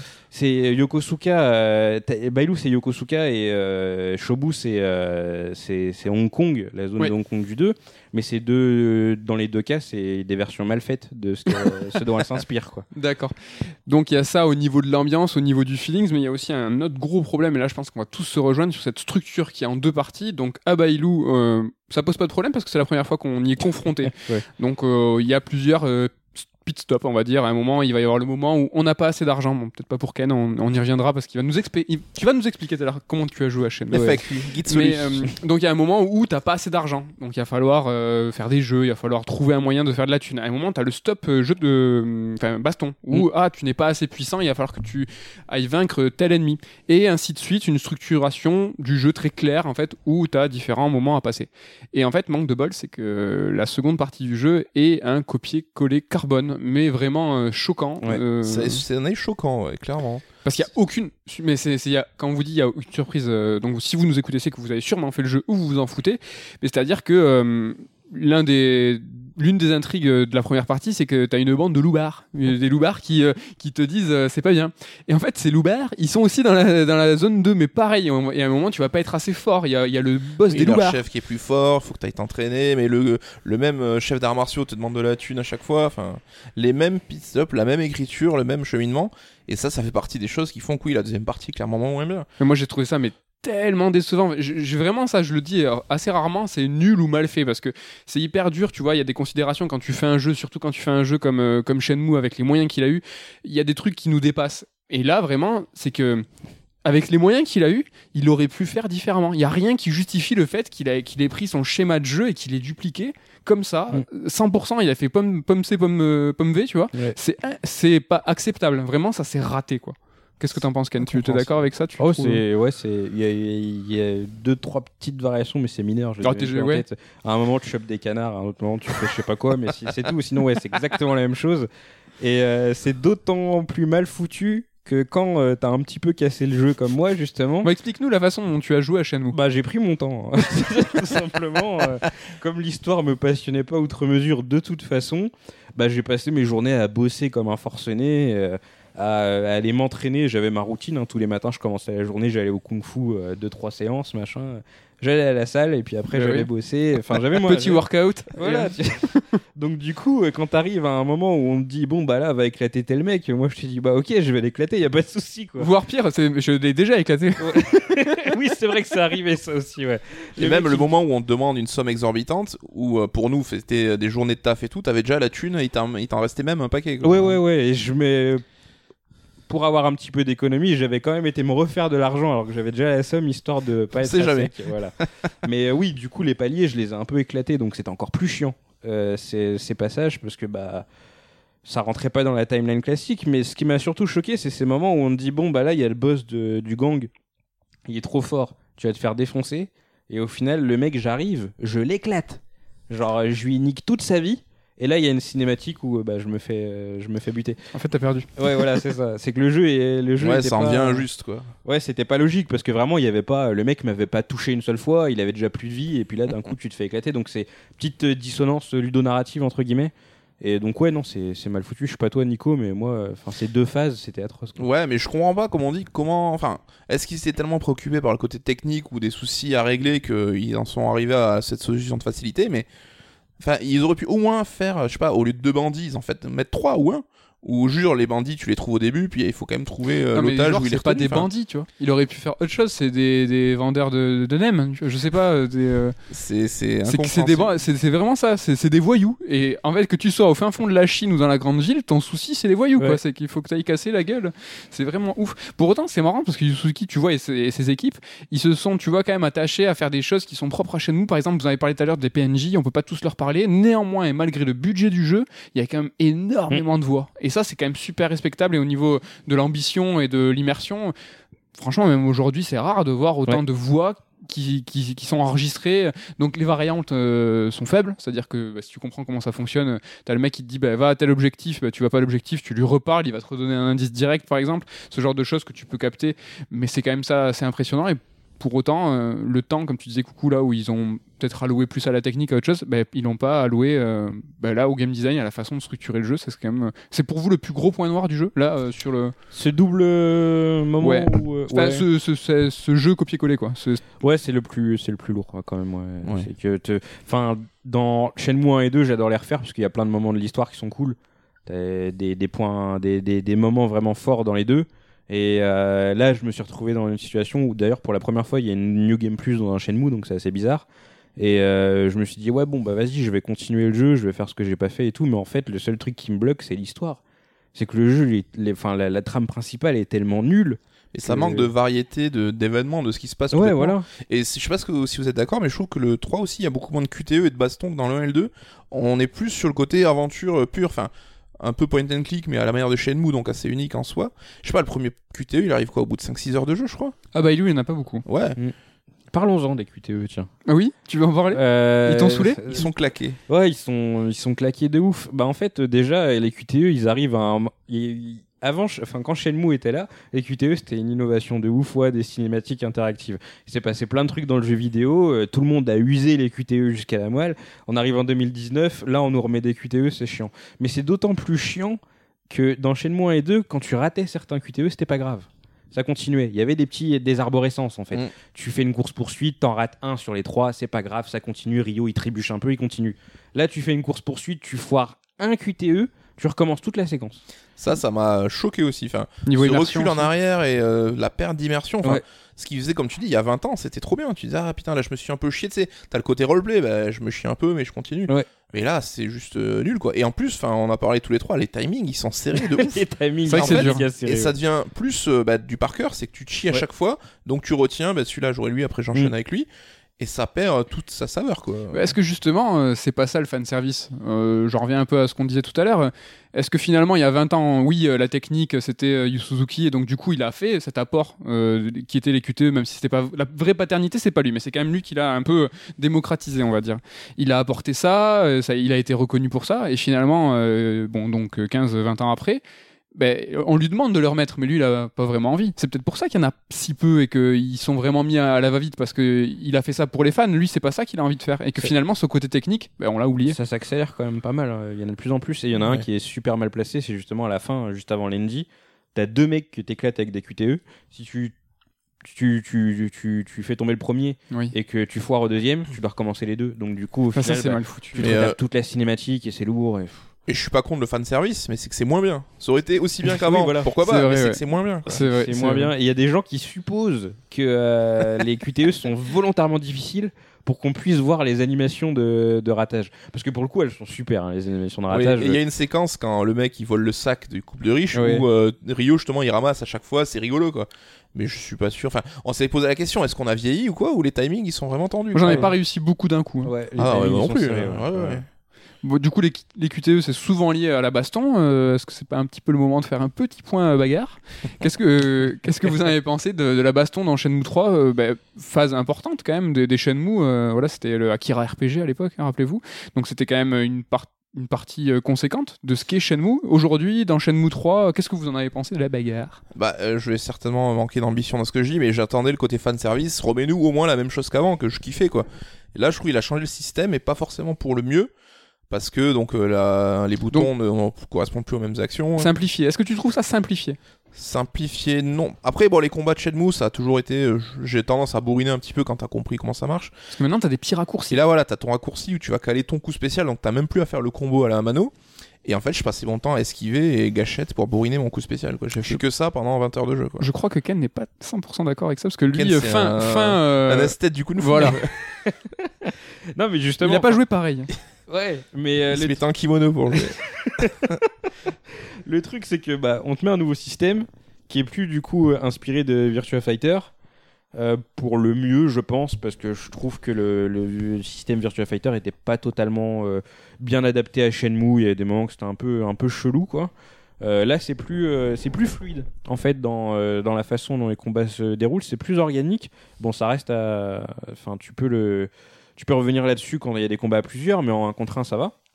Et ouais, en fait, l'intérêt, encore une fois, du jeu, c'est que t'apprends des coups. T'as une tonne de parchemin dans le jeu, je crois que c'est le truc le plus compliqué à récupérer tellement il y en a. T'as beaucoup de coups à apprendre et tu vas t'entraîner à les faire. Et t'as un petit, quand tu t'entraînes à les faire monter de niveau là, euh, t'as la petite séquence qui te montre comment le faire et tu le fais de façon robotique euh, une bonne centaine de fois pour avoir le truc au niveau max. Et après tu l'utilises en combat. Et tout le plaisir, je trouve, vient justement de ce moment où t'es en combat et tu te dis ah vas-y je vais faire je sais pas moi euh, euh, carré euh, croix rond et ça va faire le coup de pied circulaire et trop content de le sortir comme ça et tout du coup moi la touche R2 je l'ai pas utilisée jamais Ah, parce que t'as joué roleplay de masse. Enfin, tu vois, c'est le jeu ne t'impose pas d'utiliser le système à son paroxysme. Tu vois, c'est que oui si tu claques du R2 tout le temps, ça marche aussi. C'est un peu dommage. C'est marrant, mais est-ce que c'est est -ce que c'est pas une bonne chose du coup? Là, Shenmue 3 propose les deux versions. Tu peux jouer euh, claqué avec euh, les gâchettes ou est-ce que tu peux jouer comme Ken, comme un vrai, en C'est faisant les toujours mieux de laisser le choix, mais euh, T'arrives a pas à mettre le doigt sur ce qui t'a déçu du coup? Parce Yep. que tu trouves ça plus. euh, Bah, déjà, je trouve qu'ils ont pas de patate du tout les combats, ce Hmm. qui était pas le cas dans les autres Shenmue. tu trouves alors ouais Ça, c'est euh, mon avis. c'est euh, Ça, c'est bon. C'est bel argument. Ça, Non, Alors, ça, justement. messieurs, ça, c'est mon avis. C'est justement pour dire que j'ai pas d'argument autre que mon feeling, euh, donc euh, peut-être que j'ai de la Mais merde. hein. il vaut, il vaut, c'est bien. Je suis d'accord. Bah, Virtua Fighter, déjà, c'est une série à la base où les coups avaient, avaient de l'impact. Euh, c'est le cas aussi dans Shenmue, et surtout sur certains coups où il y avait en plus des effets sonores, genre les gros tombs comme ça. Bah, le fameux coup d'Akira, Ouais, le- euh, le coup de- Rio vient de là, donc ça c'était Voilà. hyper important. Le Ils sont L- présents dans Shenmue 3 ces coups-là. Oui, ils, Ils sont, sont super présents, ouais, importants. c'est des coups euh, importants de Rio. Je suis sûr que tu connais les noms, non le elbow, alors je l'ai en anglais, mais Ouais. euh, elbow assault, je sais plus comment Je il s'appelait. Il allait pas me décevoir. Mais le truc, c'est que euh, je trouvais aussi qu'il n'y avait pas beaucoup d'impact, mais ce que j'ai trouvé assez intéressant, c'est que quand tu faisais monter les coups de niveau, ils avaient plus d'impact. Ouais, déjà. ça c'est vrai que c'est malin. Ouais. Et euh, pour le coup, je comprends la démarche. C'est quand tu fais justement monter le elbow assault au niveau max, t'as ce fameux tam qu'il y avait Ouais. dans euh, le 1 et le 2. Euh, et euh, l'autre truc qui est super cool, mais j'ai réussi à le faire une fois, c'est que le jeu il a une espèce d'esquive platinium entre guillemets. C'est que si t'esquives vraiment au tout dernier moment et que tu fais un coup spécial dans la foulée de ton esquive, c'est ça demande euh, une, une exécution. euh, j'ai pas réussi à le reproduire. E-sport fait- quoi. Mutant. c'est ça. Je l'ai fait une fois pendant un boss et en fait t'as tout un moment avec un gros bullet time Ah ouais. et Ah là, bon il y a la caméra qui zoome un peu et tain, il pète son coup Ah, comme ça. et c'était un bug, cool. Est-ce que du coup ça rejoint pas euh, les deux fois donc dans le jeu où on nous demande d'apprendre un coup en particulier pour vaincre un personnage en particulier Oui. où en fait du coup euh, il va falloir euh, intégrer ce coup spécial à la baston et je sais pas vous mais moi j'ai pensé qu'il fallait le faire euh, de façon naturelle Ouais, pareil. donc euh, à la fin de la barre euh, je commençais à faire la manip et- Alors c'était un QTE tout ça. alors que Enfin, si- en ouais. fait il fallait le- tuer le, le mec et à la fin on te propose une séquence où il Mm. faut réussir à le caler c'était pas mal fait ça est-ce que c'est pas ça le coup du ralenti? Quand t'arrives justement Non, pendant un combat? Justement, moi je l'avais fait avec le elbow assault, le coup de Rio euh, classique là. Et j'avais pas encore appris les deux coups euh, spéciaux à ce moment-là. mais c'est un peu cette mise en scène c'est à peu bien fait Voilà, c'est la même mise en scène, mais en plein combat, donc c'est superbement fait. Et d'ailleurs, en parlant de coups spéciaux et tout, euh, Rio, dans Shenmue 3, apprend un autre coup super important d'Akira, dont j'ai oublié le nom. C'est un coup que Bayonetta a là aussi. D'ailleurs, c'est ce coup où il met un espèce de coup de dos. Ouais. Si oui oui parle. bien sûr Ça, c'est un coup qui est. euh, mais le coup de dos c'est pas le deuxième le premier qu'on apprend contre le bandit là? Après c'est des variantes, je pense qu'il y a beaucoup. Je, de je Ouais. sais que c'est le, le deuxième, tu le fais. Ça, je me, Ouais, ça ouais, m'a ouais. choqué au deuxième, moi, mais c'est peut-être aussi une variante aussi dans le premier. Et ça aussi, c'est un coup du coup important d'Akira qui apparaît là dans, dans Shenmue 3. Quoi. Et ce qui est dommage, c'est que les combats, ils ont un peu le syndrome Dragon Ball. C'est-à-dire que soit t'es pas assez fort, et comme tu dis, tu pourras jamais gagner parce que le mec il va te plier quoi qu'il arrive, soit tu le défonces parce que t'es allé t'entraîner euh, une demi-heure. Je trouve que t'as jamais de combat vraiment euh, Tendu équitable, hein, ouais, et tu sais, qui te demanderait juste de t'arracher un tout petit peu pour gagner.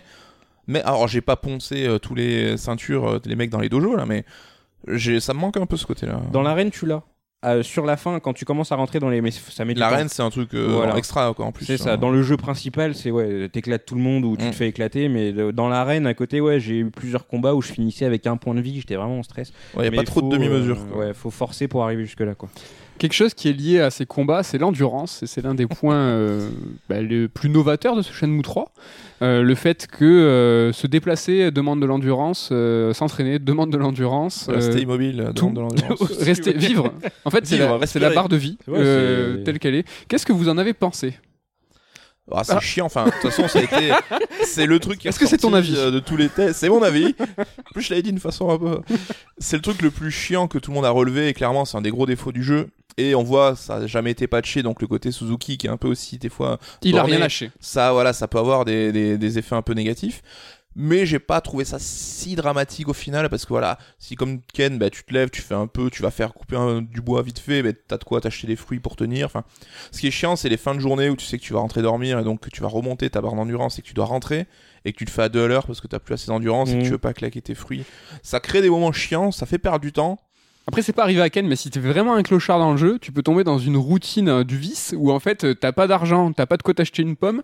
Du coup, euh, même t'entraîner euh, te coûte de l'argent. Enfin, tu peux vraiment galérer de ouf quoi. Après, en 5 minutes, tu fais 3 runs de couper du bois, t'as de quoi ouais, te mais payer quand même si tu coupes du bois avec, sans endurance, tu gagnes, euh, tu galères. Alors non, justement, c'est là où le jeu est intelligent et bizarre à la fois. C'est Ouais. que le, le coupage de bois, c'est l'activité en théorie la plus physique de toutes, mais ça t'use zéro d'endurance. c'est quand tu t'entraînes. Quand Alors, tu t'entraînes, Ah, quand, voilà, parce ouais. du coup, ça Ouais. marche moins bien. D'accord, c'est ça. Exactement, Mais c'est vrai que t'as l'impression de perdre du temps quand tu t'entraînes justement et que t'as pas trop d'endurance, ben, tu progresses beaucoup moins vite que si t'étais à fond. Donc ça crée plein de moments euh, chiants et pas pratiques. Après, ça se fait. Enfin, je pense que les fans de Shenmue ont toujours l'habitude de trimer un moment ou un autre dans le jeu. Donc ouais, je trouve qu'on Ouais. est un peu dans le même délire quoi. Est-ce que ça t'a dérangé, Ken, toi? Oh, pas le moins du monde. Pas le moins du monde. Ouais, je, je- ça m'est en fait. J'étais toujours garni en fruits. Ah oui, j'étais toujours euh, équipé. euh, J'avais de et légumes par l'argent. J'ai pas eu ce problème à ce niveau-là, mais je pense, je l'ai vécu comme ça en tout cas, euh, parce que les tests ont été très virulents à l'égard de cette fonction. Ah ouais. Et pour moi, je pense que c'est justement une des dérives du test. C'est que le jeu, il a été testé en plus à la fin de l'année. euh, Il y avait 1000 trucs dans la foulée. Il a été testé à la va-vite sur un coin de table. Enfin, les, les gens parlent de durée de vie de 12 heures.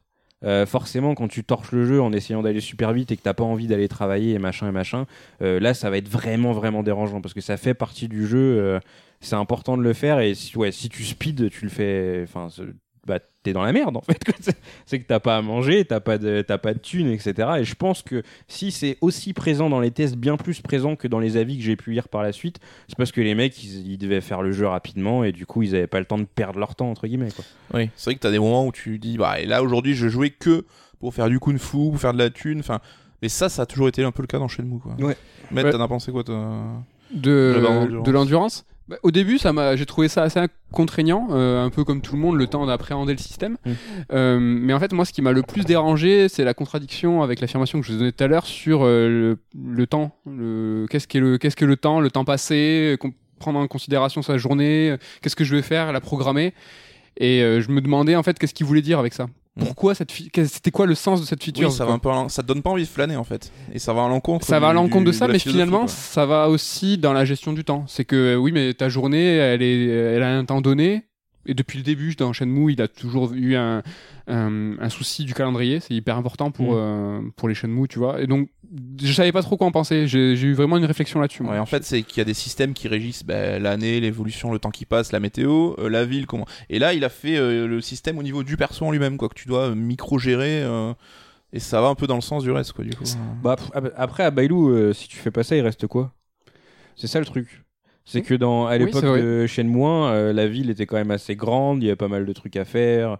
Il y avait des figurines qui avaient de la gueule parce que celles-ci elles sont un peu pétées dans euh, 90% des cas, t'as pas envie de les acheter. veux pas des raquettes de tennis voilà. Et du coup, il fallait, je pense, un truc qui te forçait à acheter de la bouffe et qui te forçait à aller travailler parce que sinon, euh, t'as le gîte et le couvert et à part avancer dans cette histoire euh, nulle, euh, t'as rien à faire. Ouais, le jeu se serait claqué en 5 heures. Ouais, donc ça rythme un petit peu le jeu, je pense aussi, euh, de f- le fait d'avoir cette mécanique qui te. Après, qui pousse euh, à- c'est pas l'idée la plus visionnaire que Suzuki Ah a non, eu. ça, quand c'est sûr. ouais. Et euh, essayer de théorie crafter dans Shenmue 4, ou est-ce que vous pensez qu'il est arrivé au bout d'une démarche, ou est-ce que vous pensez qu'il est qu'il est possible ou qu'il a envie, lui, d'aller plus loin, euh, bon, peut-être le changement de vêtements tous les jours, le, le- la propreté, la douche, le... est-ce que vous pensez qu'il va aller plus loin ou est-ce que lui, justement, c'est cette gestion du temps au global et qu'il va pas aller euh, vers le réel plus que ça Je sais pas euh, si vous avez des idées. euh. Aucune idée. Est-ce que vous pensez qu'il je- qu'il va aller plus loin J'arrive même pas à imaginer comment Suzuki réfléchit parce que Il fait n'importe quoi cet homme-là. non, non, mais il a, il a sens, tellement son délire à lui que je serais incapable de, de dire euh, Shenmue 4 ce qu'il va faire, ce qu'il va garder, ce qu'il va enlever, ce qu'il va pousser. Bah, comme avec le 3, hein. Ouais, on carrément. savait pas. hein. Si tu m'avais dit qu'il allait faire une mort d'endurance claquée, qu'il fallait manger des fruits tout le temps, j'aurais dit non, c'est de la merde, il va jamais faire ça. Quoi. Mais la, la question hygiène, j'y ai pensé une paire de fois parce que Ouais. Rio ne se dessape pas, il dort habillé. De tout temps. Voilà. Mais là, tu peux te changer quand même. Mais tu peux là, te changer. là, tu peux changer tes vêtements. Mais le mec dort habillé, il se lève, il repart, jamais de douche, rien du tout. Après, acheter des vêtements dans Shenmue 3, c'est euh, c'est une couille et un rein, parce que c'est plus. euh, ça- c'est- enfin, je veux dire, les techniques de, de Kung Fu euh, coûtent Mais- moins cher. C'est là où le jeu joue un peu contre moi parce que j'aurais eu envie, tu vois, de faire comme Ken, de prendre le temps, les gars de Japon, acheter des fringues, mais je l'ai pas fait parce que je savais que la thune c'était important. Et donc, comme dans la vie, mais je claquais pas ma thune euh, n'importe comment, quoi. Ah bah, bravo. Peut-être que Yu Suzuki te dit que tu vis mal ta vie, en fait. Mais Tu devrais. mais c'est peut-être une leçon. Tu devrais euh, réfléchir. Euh, Ken parlait de la façon dont les tests ont euh, donc euh, donc euh, les tests ont appréhendé le jeu. Du Mhm. coup, comment ils l'ont pris en considération tout ça. J'aimerais m'attarder un petit peu là-dessus parce que Shenmue 3 c'est quand même un ovni euh, qui sort en fin 2019, euh, mais avec une typologie de jeu euh, d'il y a 15 ans. Comment on fait du coup pour vraiment bien appréhender Shenmue 3 Est-ce qu'on le considère comme un jeu de l'époque? Est-ce qu'il faut le juger face à ses à ses pairs donc AAA donc Shenmue face à Death Stranding? C'est vraiment hyper compliqué. On voit aussi les limites. Tu parlais tout à l'heure des limites de la critique ou des tests ou de la note. Comment on note? Tu sais, C'est hyper chaud, euh, c'est hyper compliqué. Bah, c'est là, oui, c'est ce que disait Ken, la quadrature du cercle de la critique jeu vidéo. Enfin, déjà à la base, avoir un système de notation qui met sur la même, euh, le même niveau tous les styles de jeu, c'est toujours bizarre. Enfin, tu le sais, Med, on a beaucoup réfléchi là-dessus à l'époque quand on faisait des magazines de jeux. Magazine. Mais euh, ouais, enfin, je, moi, ma façon d'imaginer, c'est que Shenmue c'était une offrande aux fans, à ceux qui avaient permis qu'ils sortent, et qu'il fallait pas tellement le prendre comme autre chose, quoi. Et euh, enfin, s'émouvoir que Shenmue 3 est techniquement pas ouf, ça a pas trop de sens pour moi. Donc euh, ouais, j'a- j'aurais été bien emmerdé si j'avais dû le tester en tout Et cas. sans c'est parler de la critique, il est, il est pour qui Shenmue 3 Est-ce que c'est Bah, un jeu pour nous, vu qu'on l'a kiffé, c'est que les fans de Shenmue qui attendaient la suite et qui étaient peut-être conscients que euh, on n'était plus à la même époque et que Suzuki avait plus les mêmes moyens qu'avant, quoi. C'est un jeu qui est uniquement destiné aux fans de Shenmue? Oula, oui. sans, sans détour. Ah, mais c'est des trois, c'est le plus euh, opaque et que tu peux après, enfin, tu peux pas l'appréhender si tu connais pas le reste, quoi. Ouais, voilà. Bah, moi, en fait, dans l'appréciation que j'ai d'un jeu, parce que c'est toujours super personnel et subjectif. et donc, C'est mon euh, avis. voilà, C'est exactement. mon avis. Mais c'est c'est enfin, c'est impossible. euh, Enfin, le système de notes, je le trouve caduque pour ça, mais je me pose toujours la question est-ce que je conseillerais le jeu à quelqu'un? Et Shenmue 3, je le conseillerais pas à quelqu'un. C'est pas euh, ou alors je lui dirais euh, fais le 1 et le 2 avant et si jamais t'as kiffé le 3, vas-y. Mais le 3 en lui-même dans son unité, je- tu peux le conseiller à personne. C'est c'est un Ouais, jeu mais- qui est trop euh, déjà il Ouais, t'as besoin d'avoir fait les deux autres pour lui pardonner euh, ces, ces quelques problèmes, je pense. Ouais, mais s'il a su te toucher à toi et te, te, te satisfaire, est-ce que c'est pas, il a pas accompli sa mission, tu vois Enfin, Ah, tant pis si tu peux pas le conseiller, quoi. Totalement. C'est que moi, le jeu, je l'ai, je l'ai adoré, euh, mais euh, c'est vrai que ouais, du coup, c'est un jeu juste pour euh, les gens qui ont kiffé le 1 et le 2 et qui sont prêts à, à faire certains compromis. Parce que c'est vrai que au début, je l'avais dit dans, dans un sort strike, quand j'ai commencé le jeu et que j'ai commencé à me balader et tout, j'étais, j'étais vénère. Ouais, Vraiment, j'étais vénère. Je le début dis- était compliqué pour toi. Ouais, je me disais, euh, parce que je- comme j'ai commencé le jeu un petit peu plus tardivement que les autres, parce que je voulais finir Death Stranding, donc je l'ai commencé peut-être une semaine ou deux après l'avoir reçu, et je- les gens disaient, euh, ouais, euh, la plupart des cas disaient, ouais, euh, au début c'est chaud, mais au final on pardonne, entre guillemets, on s'y habitue. Et moi j'ai lancé le jeu et je me suis dit, non, je peux pas m'habituer à ça. Je pardonne pas. Les voix, elles sont pas synchronisées sur, euh, sur les lèvres. Enfin, il y a trop de trucs qui, qui, qui vont pas de partout, euh, qui répondent pas du tout au cahier des charges que je me faisais d'un Shenmue qui était irréprochable sur bien des points.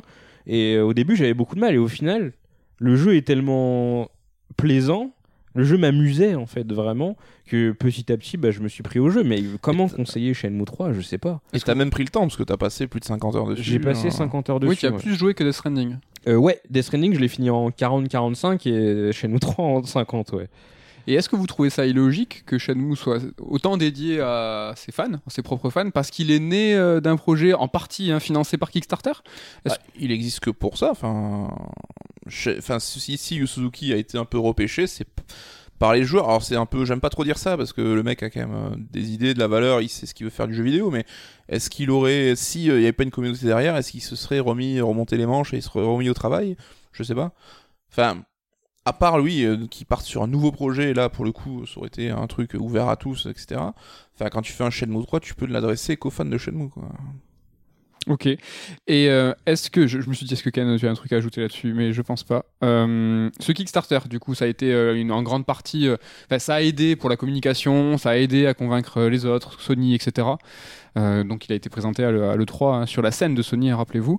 Est-ce que finalement il a tenu ses promesses, ne serait-ce que techniquement? C'est vrai que ça fait flipper un jeu double A, bon, on s'en fout le nombre de lettres qu'on met derrière, mais est-ce que finalement tu vois euh, un jeu avec un financement participatif qui sort sur une console actuelle et tout, est-ce que derrière vous avez trouvé ça assez solide? Est-ce qu'il est pas mal Franchement, il est beau le jeu. Est-ce que c'est c'est c'est un des, des arguments euh, Parce que déjà, ouais, à on a baqué le jeu tous les deux. euh. oui, voilà. Donc sur 3, il y a quand même. euh, Bon, voilà, c'est moi qui ai pas baqué. Désolé. il, est, euh, il a tenu ses promesses sur ce point-là? Bah, En fait, euh, quand on a parlé des zones, machin, des objectifs Kickstarter, je me suis dit, mais en fait, je me demande si j'avais même lu la page Kickstarter à l'époque. Enfin, j'envisage pas le Kickstarter, moi, comme un truc, vas-y, euh, dis-moi ce que tu veux faire, et on fera les comptes à la fin. Enfin, je suis pas là pour juger l'état d'avancement, la communication, ça a été merdique, hein, ils ont Mmh. été nuls là-dessus. Mais je te dis juste, bah, je- tu, tu veux faire ce jeu, je te fais confiance, je te donne de la thune, et on en reparle quand le jeu sort. Si je suis content ou pas content, bah, c'est mon problème. J'aurais pas à dire, ah, tu m'as trahi ou tu m'as promis Tu juges ça. le jeu à l'aune de ce qu'il est, en fait, pas euh, par rapport à si c'est un financement participatif ou pas. Ouais, euh, ou même pas, c'est que je fais confiance à un créateur, après il en fait ce qu'il veut. Et si je me suis fait avoir et que le jeu il sort pas ou que c'est de la merde, bah tant pis pour moi. Mais j'irai pas euh, chercher des comptes derrière en disant ouais, tu m'avais promis ça, ça. Mm.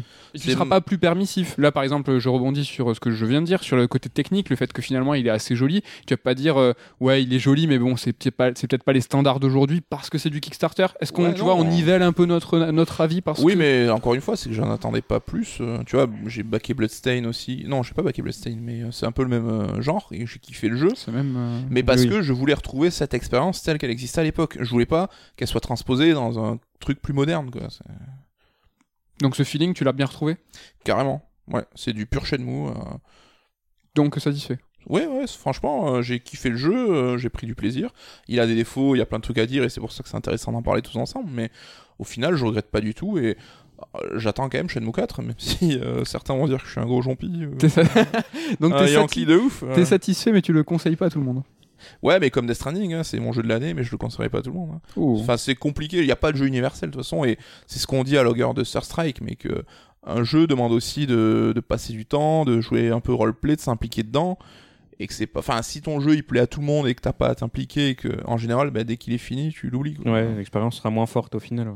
Et toi, Ken, est-ce que tu as un- un- peut-être un- le mot de la fin, le, nous dire euh, si ça a été satisfait au final? Parce que tu- là, euh, si on réécoute le podcast, j'imagine qu'il va y avoir des phases où on est énervé, après des phases où on dit mais non, c'est Ouais. trop bien, mais c'est un génie, mais non, je crois pas, c'est de la technique.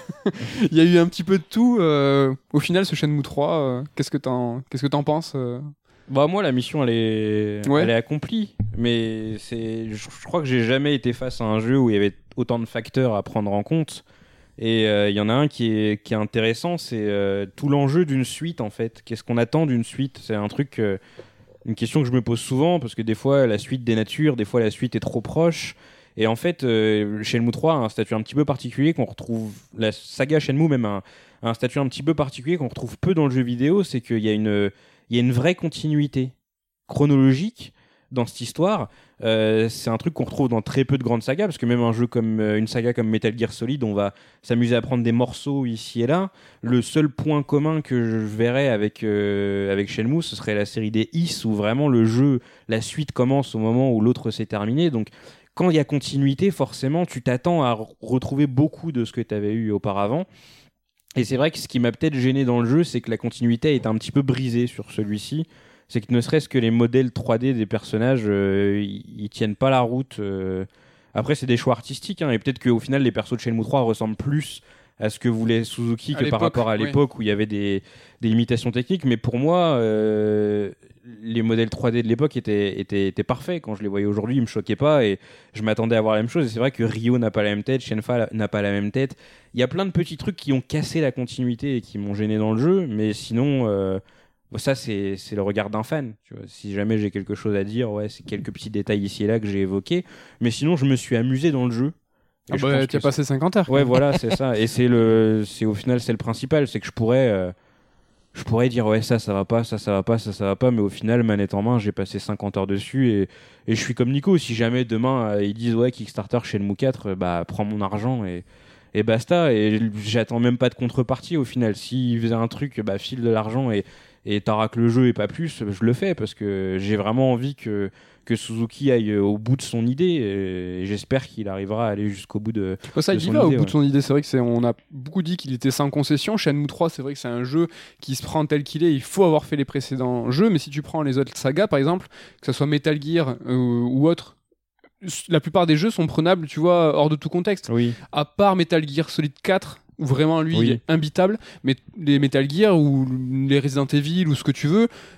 Ils sont quand même, tu vois, appréhendables par un mec qui a jamais fait la série. La chaîne Oui, 3, c'est impossible. Et Kojima avait pas un plan en faisant le premier Metal Gear en disant j'ai prévu tant d'épisodes, il va se passer ça, ça et ça, même si ça évolue. hein. Mais c'est un peu comme euh, Star Wars avec euh, George Lucas, c'est que les gens sont tellement appropriés le jeu et euh, ce delta de, temps, enfin l'attente a, a- Oui. a rendu ça encore plus fort qu'au final, bah, l'intention du créateur, on peut presque la prendre comme une trahison, alors que c'est quand même lui qui a les clés de l'univers Oui. et c'est quand même lui qui est le mieux placé pour ça. Et comme tu dis, quand on a vu la gueule de Rio au début, on, on reconnaissait plus notre Rio à nous, tu vois. Oui. Alors que c'est quand même Yu Suzuki qui, nous, qui fait Rio, qui l'a inventé, donc c'est toujours un peu délicat. C'est lui qui a la vérité. Bah ouais, c'est le créateur qui a la vérité. Après, peut-être que nous, on est plus sensible euh, ou pas en fonction euh, de l'époque.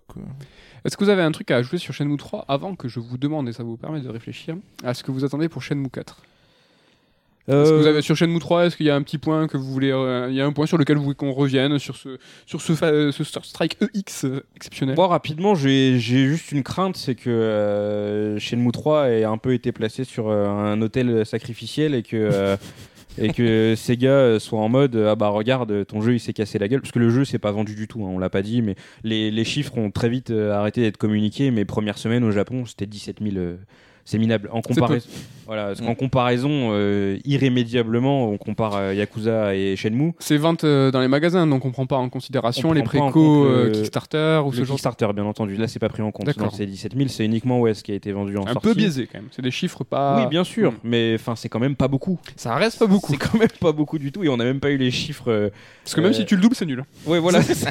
Même doublé, c'est pourri. Et quand le jeu est sorti en France, bah, euh, c'était prévisible, mais il était pas dans le top 5.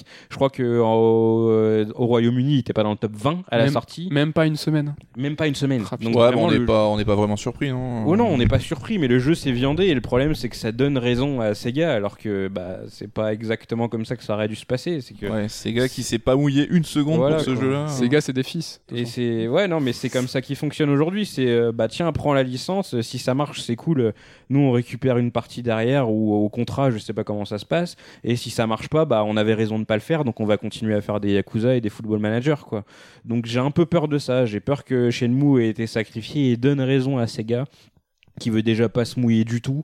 euh, qui s'est pas du tout occupé de Shenmue 3, euh, c'est comme si le jeu n'existait pas, il n'y a pas eu un tweet, il n'y a rien eu du tout. Je crois que si, il a eu le droit au tout dernier moment à une place sur leur stand sur le Tokyo Game Show, mais c'est tout ce qui- qu'ils ont accordé au jeu. Et j'ai peur que, ouais, euh, du fait de cet échec commercial, euh, ça donne raison à, à un Sega qui a vraiment euh, beaucoup, beaucoup, beaucoup de mal à prendre des risques aujourd'hui. quoi. C'est tellement dommage alors qu'ils développent vachement Yakuza, ils prennent des risques avec Yakuza, le nouveau qui est un simili RPG. Ils pourraient, euh, tu vois, prendre Shenmue comme une nouvelle branche, essayer de la développer, essayer de, de pousser derrière. Ouais, Il n'y a pas de raison que ça marche pas. Ouais, parce que Nagoshi, c'est un peu Yu Suzuki de Sega aujourd'hui, quoi. C'est un peu celui qui tient la baraque. Ouais, mais c'est encore moins vrai. Nagoshi, il est, il est plus dans Yakuza depuis un bon moment quand même, dans l'implication des, Oui, des- mais des jeux. Nagoshi, il est, euh, il est monté, décide. euh, il est monté au-dessus. Il Voilà, il est dans le board, donc, coup, c'est euh, sa ouais. série. euh, Il favorise un peu sa série, quoi. c'est ça, quoi. Mais voilà, c'est qu'il place lui-même les pions de son échiquier quoi. Il fait ok, euh, toi dégage toi. Mais ce qui était amusant, sur... enfin amusant pas du tout, hein, ce qui était, euh, J'ai hâte de savoir ce que tu vas dire. ce que je retiens un peu de Shenmue 3, c'est toute cette euh, hystérie collective qu'il y a eu un peu autour du jeu, du moment où il a été annoncé à la sortie. Alors faut dire qu'ils ont pas aidé les développeurs parce que la com était désastreuse, ce qu'on voyait était désastreux.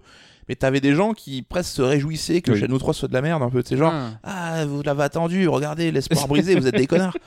Et je trouve que cet emballement, et même dans l'autre sens, a les mecs qui disent, bah, Shenmue 3, c'est le meilleur jeu de l'univers, autant dans un sens que dans l'autre, c'était quand même très très disproportionné. Ouais, c'est vrai. Et pour le coup, C'est la passion. je pense que Yu Suzuki et son équipe, alors peut-être malgré eux, ils sont un peu tenus à l'écart de ça, tu sais, un peu en mode old school à la japonaise. On fait notre jeu dans notre truc, dans notre coin, on s'en fout des, des critiques, ils ont peut-être même pas Twitter ou quoi, donc euh, tant mieux pour le coup qu'ils aient pas été exposés à ça, et c'est quand même toujours un peu dommage qu'il y ait ces passions qui, s'atti- qui s'attisent. C'est cool quand les mecs discutent d'un sujet, que ça, ça engendre des discussions, mais quand c'est aussi stérile que ah, ça va être le meilleur jeu de l'univers versus euh, vous êtes des pigeons, c'est de la merde, c'est dommage. ça reste euh, peut-être un peu logique parce que c'est des gens qui, euh, qui réagissent, on en parlait tout à l'heure, peut-être face aux tests, des tests qui ont des fois encensé le jeu, des fois qui ont dit euh, bah non, ça vaut pas le coup parce que peut-être le testeur il a essayé de dire bah, si vous êtes un joueur peut-être non fan de Shenmue et que vous aimez bien les jeux ouverts, les euh, jeux en monde ouvert, bah, n'y allez pas, c'est une grosse rogne.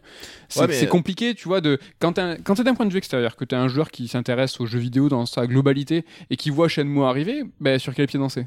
Comment hein, tu... Ouais, mais enfin, t'irais jamais, toi, te réjouir euh, du malheur de quelqu'un, tu vois. T'as un jeu qui va peut-être pas t'intéresser. Ah S'il non, est pour- oui, oui. S'il est pourri, ben tant pis. Enfin, ça. Et moi, je serais peut-être presque triste pour ceux qui l'attendaient. Mais de là, à se réjouir en disant, ouais, vous avez vu, c'est Tu vois, par exemple, Kakarot, c'est un gros jeu de merde. et je suis ultra fan de Dragon Ball, mais les autres fans de Dragon Ball qui kiffent, qui kiffent Kakarot, ben, je vais pas leur dire euh, allez mourir, pourquoi vous aimez ça, tu vois. Ouais, et limite, t'aurais aimé être à leur place, en faire fi des défauts pour euh, kiffer le jeu. euh. Mais je, des fois, je comprends pas l'aballement qu'il peut y avoir sur, par exemple, Kakarot, parce que vraiment, c'est un gros jeu claqué, tu vois. Et Ah est-ce non, que mais d'un- euh, ouais, ouais, il y a un mec qui peut me dire, Shenmue 3, ça a l'air nul, euh, j'ai pas envie d'y jouer, je comprendrais tout à fait. mais qui mais te- c'est- Mais c'est Chie plus dessus parce que ouais, t'aimes. Non, mais tu sais, oui, voilà, l'hystérie un peu collective, comme je disais. Et ce Shenmue 4 Qu'est-ce que ça va dire quoi? Est-ce que alors déjà première question avant de vous demander ce que vous en attendez, est-ce que vous pensez qu'on va y jouer un jour Est-ce que vous pensez que c'est possible? Moi, je suis sûr qu'il y aura un Shenmue 4 et qu'on n'attendra pas 18 ans.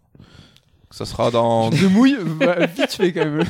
Je- Non, mais je pense qu'il y aura un Shenmue 4 dans 2, 3, 4 ans. Si c'est un jeu mobile, euh, ça marche Non, non, un jeu console euh, par Suzuki. euh, J'ai peu de doutes là-dessus. C'est compliqué parce que on pourrait penser qu'il tout ce qu'il a fait sur Shenmue 3, il pourrait le rentabiliser, que ce soit en termes de, de développement, de moteur. mais Ah, ils ont pas- monté une team, ils Ah, ont appréhendé possible. l'Unreal Engine. Enfin, là, on est à demain, c'est la next gen. Enfin, PS5 et Xbox One. euh, Qu'est-ce qu'il va faire? Ah, peut, il a pas le meilleur il peut timing. pas sortir euh, Shenmue 4 euh, avec la technique de Shenmue 3. sûr. Après, l'Unreal. Engine reste euh, plutôt. Enfin, j'y connais rien, mais il s'adapte un peu quand même aux Ouais, plateformes. c'est euh. c'est modulable et puis le jeu il est sorti sur PC, les consoles c'est des PC. Ça, je, Oh, mais il en a chié quand même hein, sur Shenmue 3. Oui, mais Ouais, justement, ils font toute l'expérience accumulée va aider quand même, je pense, euh, grandement. En fait, tu- il manque pas grand chose. Tu rajoutes 2-3 effets visuels à la con, euh, le jeu il arrête de ramer et déjà il a beaucoup plus de gueule. hein. Donc c'est- ray tracing. Shenmue, Voilà, Shenmue Shenmue 4 ray ray tracing. tracing. Donc, euh, coucou, lui, c'est bon, ça sort. Mais Ken ouais, enfin, je pense. Mais ce que j'attends, c'est que. Bah, d'abord, répondre à la première question. pardon. Ah, vas-y, vas-y, Nico. non, mais je, je court-circuitais les questions. Ah, d'accord, pardon. Euh, moi, je sais pas. euh, puis du coup, tu m'as donné la parole pour pas grand chose. Parce que je... Mais ça vaut le coup, t'as la pression. Ouais, je sais pas en fait quoi. Ce Ah, que mais j'attends ça vaut de le chez le Mou 4, encore une fois, euh, comment ça va se passer J'espère qu'on va en apprendre plus sur les Chiyumen. J'espère que du coup, euh, tout cet argent qui a été utilisé euh, pour les assets graphiques, bah, il pourra servir à autre chose cette fois-ci. Euh, plus de, mise en scène de qualité, euh, tout ça, tout ça. J'espère, pour revenir sur cette logique de continuité, qui va pas casser la continuité avec le 3 parce que ce serait doublement dommage quand même maintenant qu'on a réinstallé on va dire Shenmue donc ouais voilà mais dans tous les cas tu penses que ça. Tu sais pas si ça va arriver, mais t'as envie.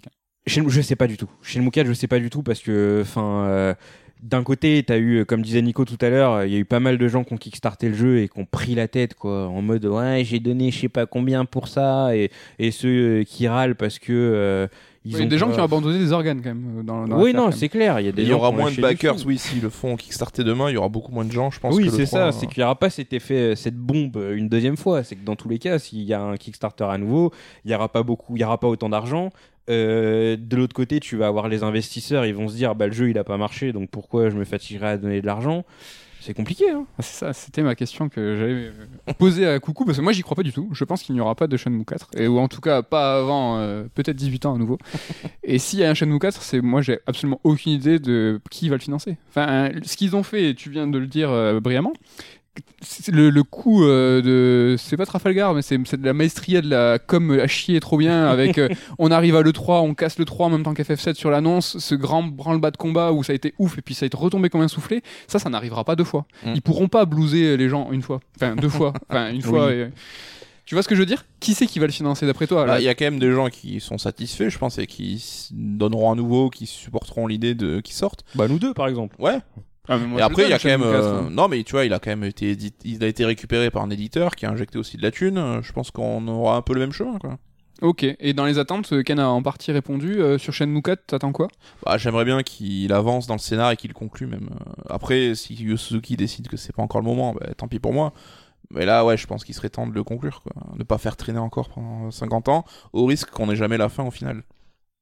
Tant pis, on sortira un bouquin. On demandera à Yu Suzuki qui nous écrive la fin. Voilà. On sort un bouquin avec une novélisation de, Vas-y, vas-y, j'écris la fin. de la, de, la, de, la, de la fin de Shenmue.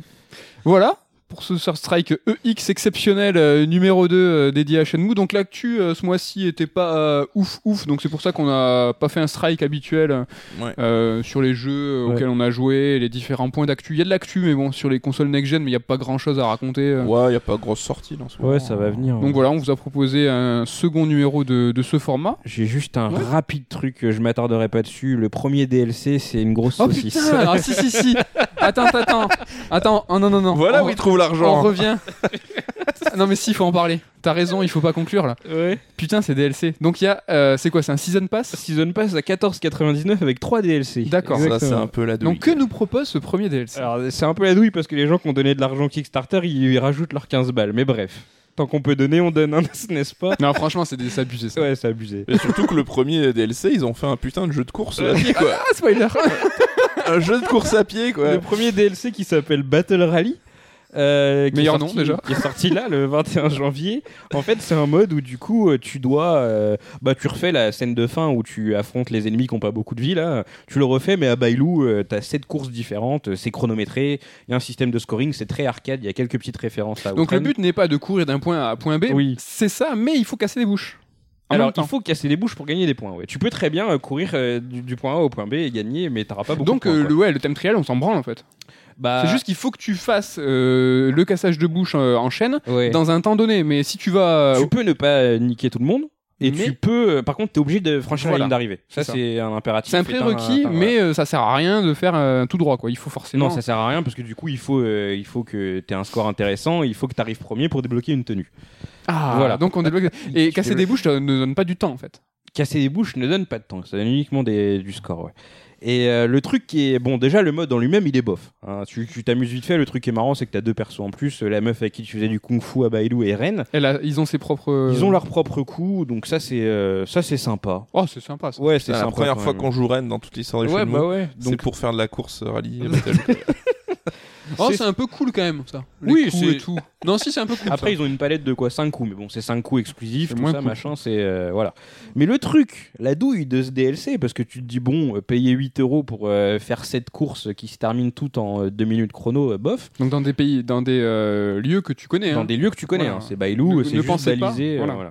Et, du coup, ils ont rajouté un autre truc euh, dans euh, le jeu euh, à Shobu. T'avais un truc qui s'appelait les Shobu-chan à collectionner.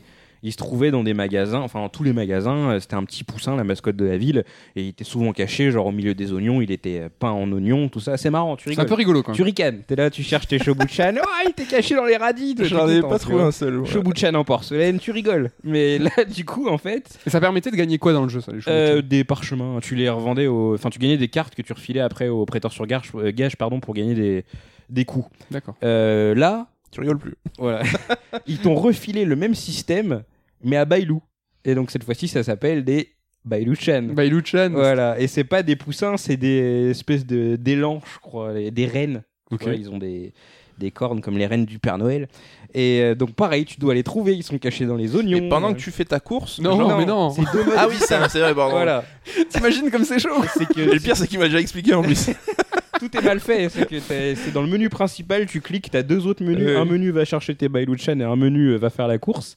Et là où c'est fourbe, pour conclure sur ce DLC euh, sur lequel on s'est pas mal attardé, c'est qu'en fait, de base, quand tu fais le mode Battle Rally, ton perso il est nul à yesh. T'as pas beaucoup de défense, t'as pas beaucoup d'attaque. Ah, mais oui, Et là- c'est pas ton perso de ton jeu. Non, c'est pas ton perso de ton jeu. Le, vraiment, le, le- le DLC est dans un menu à part. Ah, donc t'es deck de ouf, toi. Voilà, c'est ça, exactement. je m'étais dit, ouais, je vais tout niquer. Non, rien du tout. Et euh, pour faire monter l'attaque et la défense de tes persos, il faut aller chercher des Bailuchan. Et t'en as 120. Et pour pouvoir faire le mode dans de bonnes conditions, pour être vraiment au max euh, sur les deux stats, bah faut trouver les 120. Et il y en a qui sont super lourds à trouver, machin. Ah, c'est un peu bien fait quand même. Ça te force à jouer aux deux modes. Ouais, mais le truc, c'est que quand t'as passé déjà X heures à chercher des herbes à Bailou, puis des herbes à Shobu, puis des Shobu-chan et compagnie et compagnie, On n'a pas parlé des c'est herbes. vrai qu'on n'a pas parlé des herbes. Et bah au final, rechercher encore des Bailuchan et que t'en as 120 à trouver dans une Ouais, zone que putain. tu connais. Il y en aurait 10 encore, je veux bien. Ouais, mais non, sans- ouais, 120. ouais. Et c'est ça, Shenmue. Mais Shenmue, c'est chercher des choses. Tu l'as quand même poncé le mode. Bah en fait, euh, ouais, euh, En fait, bah ouais. je me suis pris au jeu. Bah, en tout, le DLC m'a duré ouais, 5 heures, dont, euh, dont 3 à chercher des Bailuchan, du coup. Putain, 5 heures quand même. Et la dernière heure à faire le Battle Rally pour de vrai, euh, à faire du scoring et tout. Donc c'était marrant, mais euh, ouais, je, l'ai fait quoi. Voilà, il fallait le faire et le prochain DLC, on verra bien. Qu'attendre des deux prochaines DLC Il y en a un, c'est le Story DLC. euh, J'avais beaucoup euh, d'espoir que tu voilà. as douché euh, immédiatement. Tout le monde avait beaucoup d'espoir, mais au final, quand tu regardes les, euh, les trophées et que tu regardes un peu, parce qu'ils avaient un peu communiqué dessus, c'est juste que tu as un perso nul de Shenmue 2 qui revient. Et euh, C'est le, le, le secrétaire à Yuandatsu. Voilà, c'est ça exactement. Avec qui tu communiquais par les signes Shawan, là, fallait placer les, les, les, les coupes sur la table, bah tu refais ça. Et le troisième DLC, je sais plus ce que c'est. Mais c'est un truc. C'est enfin, fumé quoi. Ça, va- ça va pas être ouf non plus, quoi, dans tous les cas. ouais, voilà. On vous quitte sur le DLC. Je sais pas si vous avez entendu le petit clic coucou. Il y a un Ah, mais- coucou à un micro avec un pied et je l'ai vu toute l'émission. Il a, je sais pas ce qu'il a branlé. C'est- J'ai le pied pour euh, ne pas tripoter le micro, forcément, et j'ai passé mon temps à tripoter le micro quand même. je me disais, je te regardais, je me disais, il a récupéré le pied. Il arrête Et à chaque fois, je me dis, il est un peu trop haut, il est un peu trop bas. Ah là, il est un peu tombé. Donc je, je pense que c'est un tic en fait, nerveux. Donc euh, Bon, on espère que vous kiffez ce format EX, donc qui est full audio, dispo euh, sur tous les podcasts, non, toutes les plateformes de podcast. Ouais. On va les mettre à disposition, Ken, on en parlait peut-être sur YouTube, avec euh, images fixes et tout, euh, ça se fait. ouais, il y a Voilà. pas de zik, on se fera pas striker. Y a pas, de- Ouais. y a pas de zik. Regarde, vous entendez là? Est-ce que, est-ce que vous, a- Putain, je m'en suis même pas rendu est-ce compte. que vous avez entendu les petits C'est insupportable. Allez pourrir son Twitter. Mais il y aura un prochain Third Strike X bientôt. C'est ça, en avril. Il aurait dû être en mars. Ouais. Est-ce que c'est pas moi qui le présenterai du coup? Ah, bah si tu veux, hein. avec, euh, avec grand plaisir. Euh, Ou Ken peut-être, je sais pas. Ouais, ouais, pourquoi pas, tiens, ouais. Ouais, mais il faut, que, faut le finir, hein, parce que même le présentateur là, il, est- il se mouille. Ah, ouais, pas de soucis, t'inquiète. C'est prévu, c'est prévu. Il faut pas déconner, euh, on vous donne rendez-vous le mois prochain pour un nouveau sur Strike normal Ouais. d'actu. En avril, un EX sur FF7 Remake. Et je crois que le prochain serre d'émission, ça sera sur FF15. C'est pas je crois, c'est suis Il est sûr, dans la boîte. qu'on l'a déjà enregistré. C'est celui de, putain, je suis perdu, Février. février. Donc voilà pour le, pour le programme. Euh, Le Sword Song, on n'a pas décidé. On sait celui de mars, mais on Ouais, sait pas celui On de sait pas février. encore celui de février, ouais. Voilà, de- bah, donnez-nous euh, vos retours euh, sur Twitter, Facebook et, et consorts. On vous fait la bise et on vous dit à bientôt. Salut Bye bye.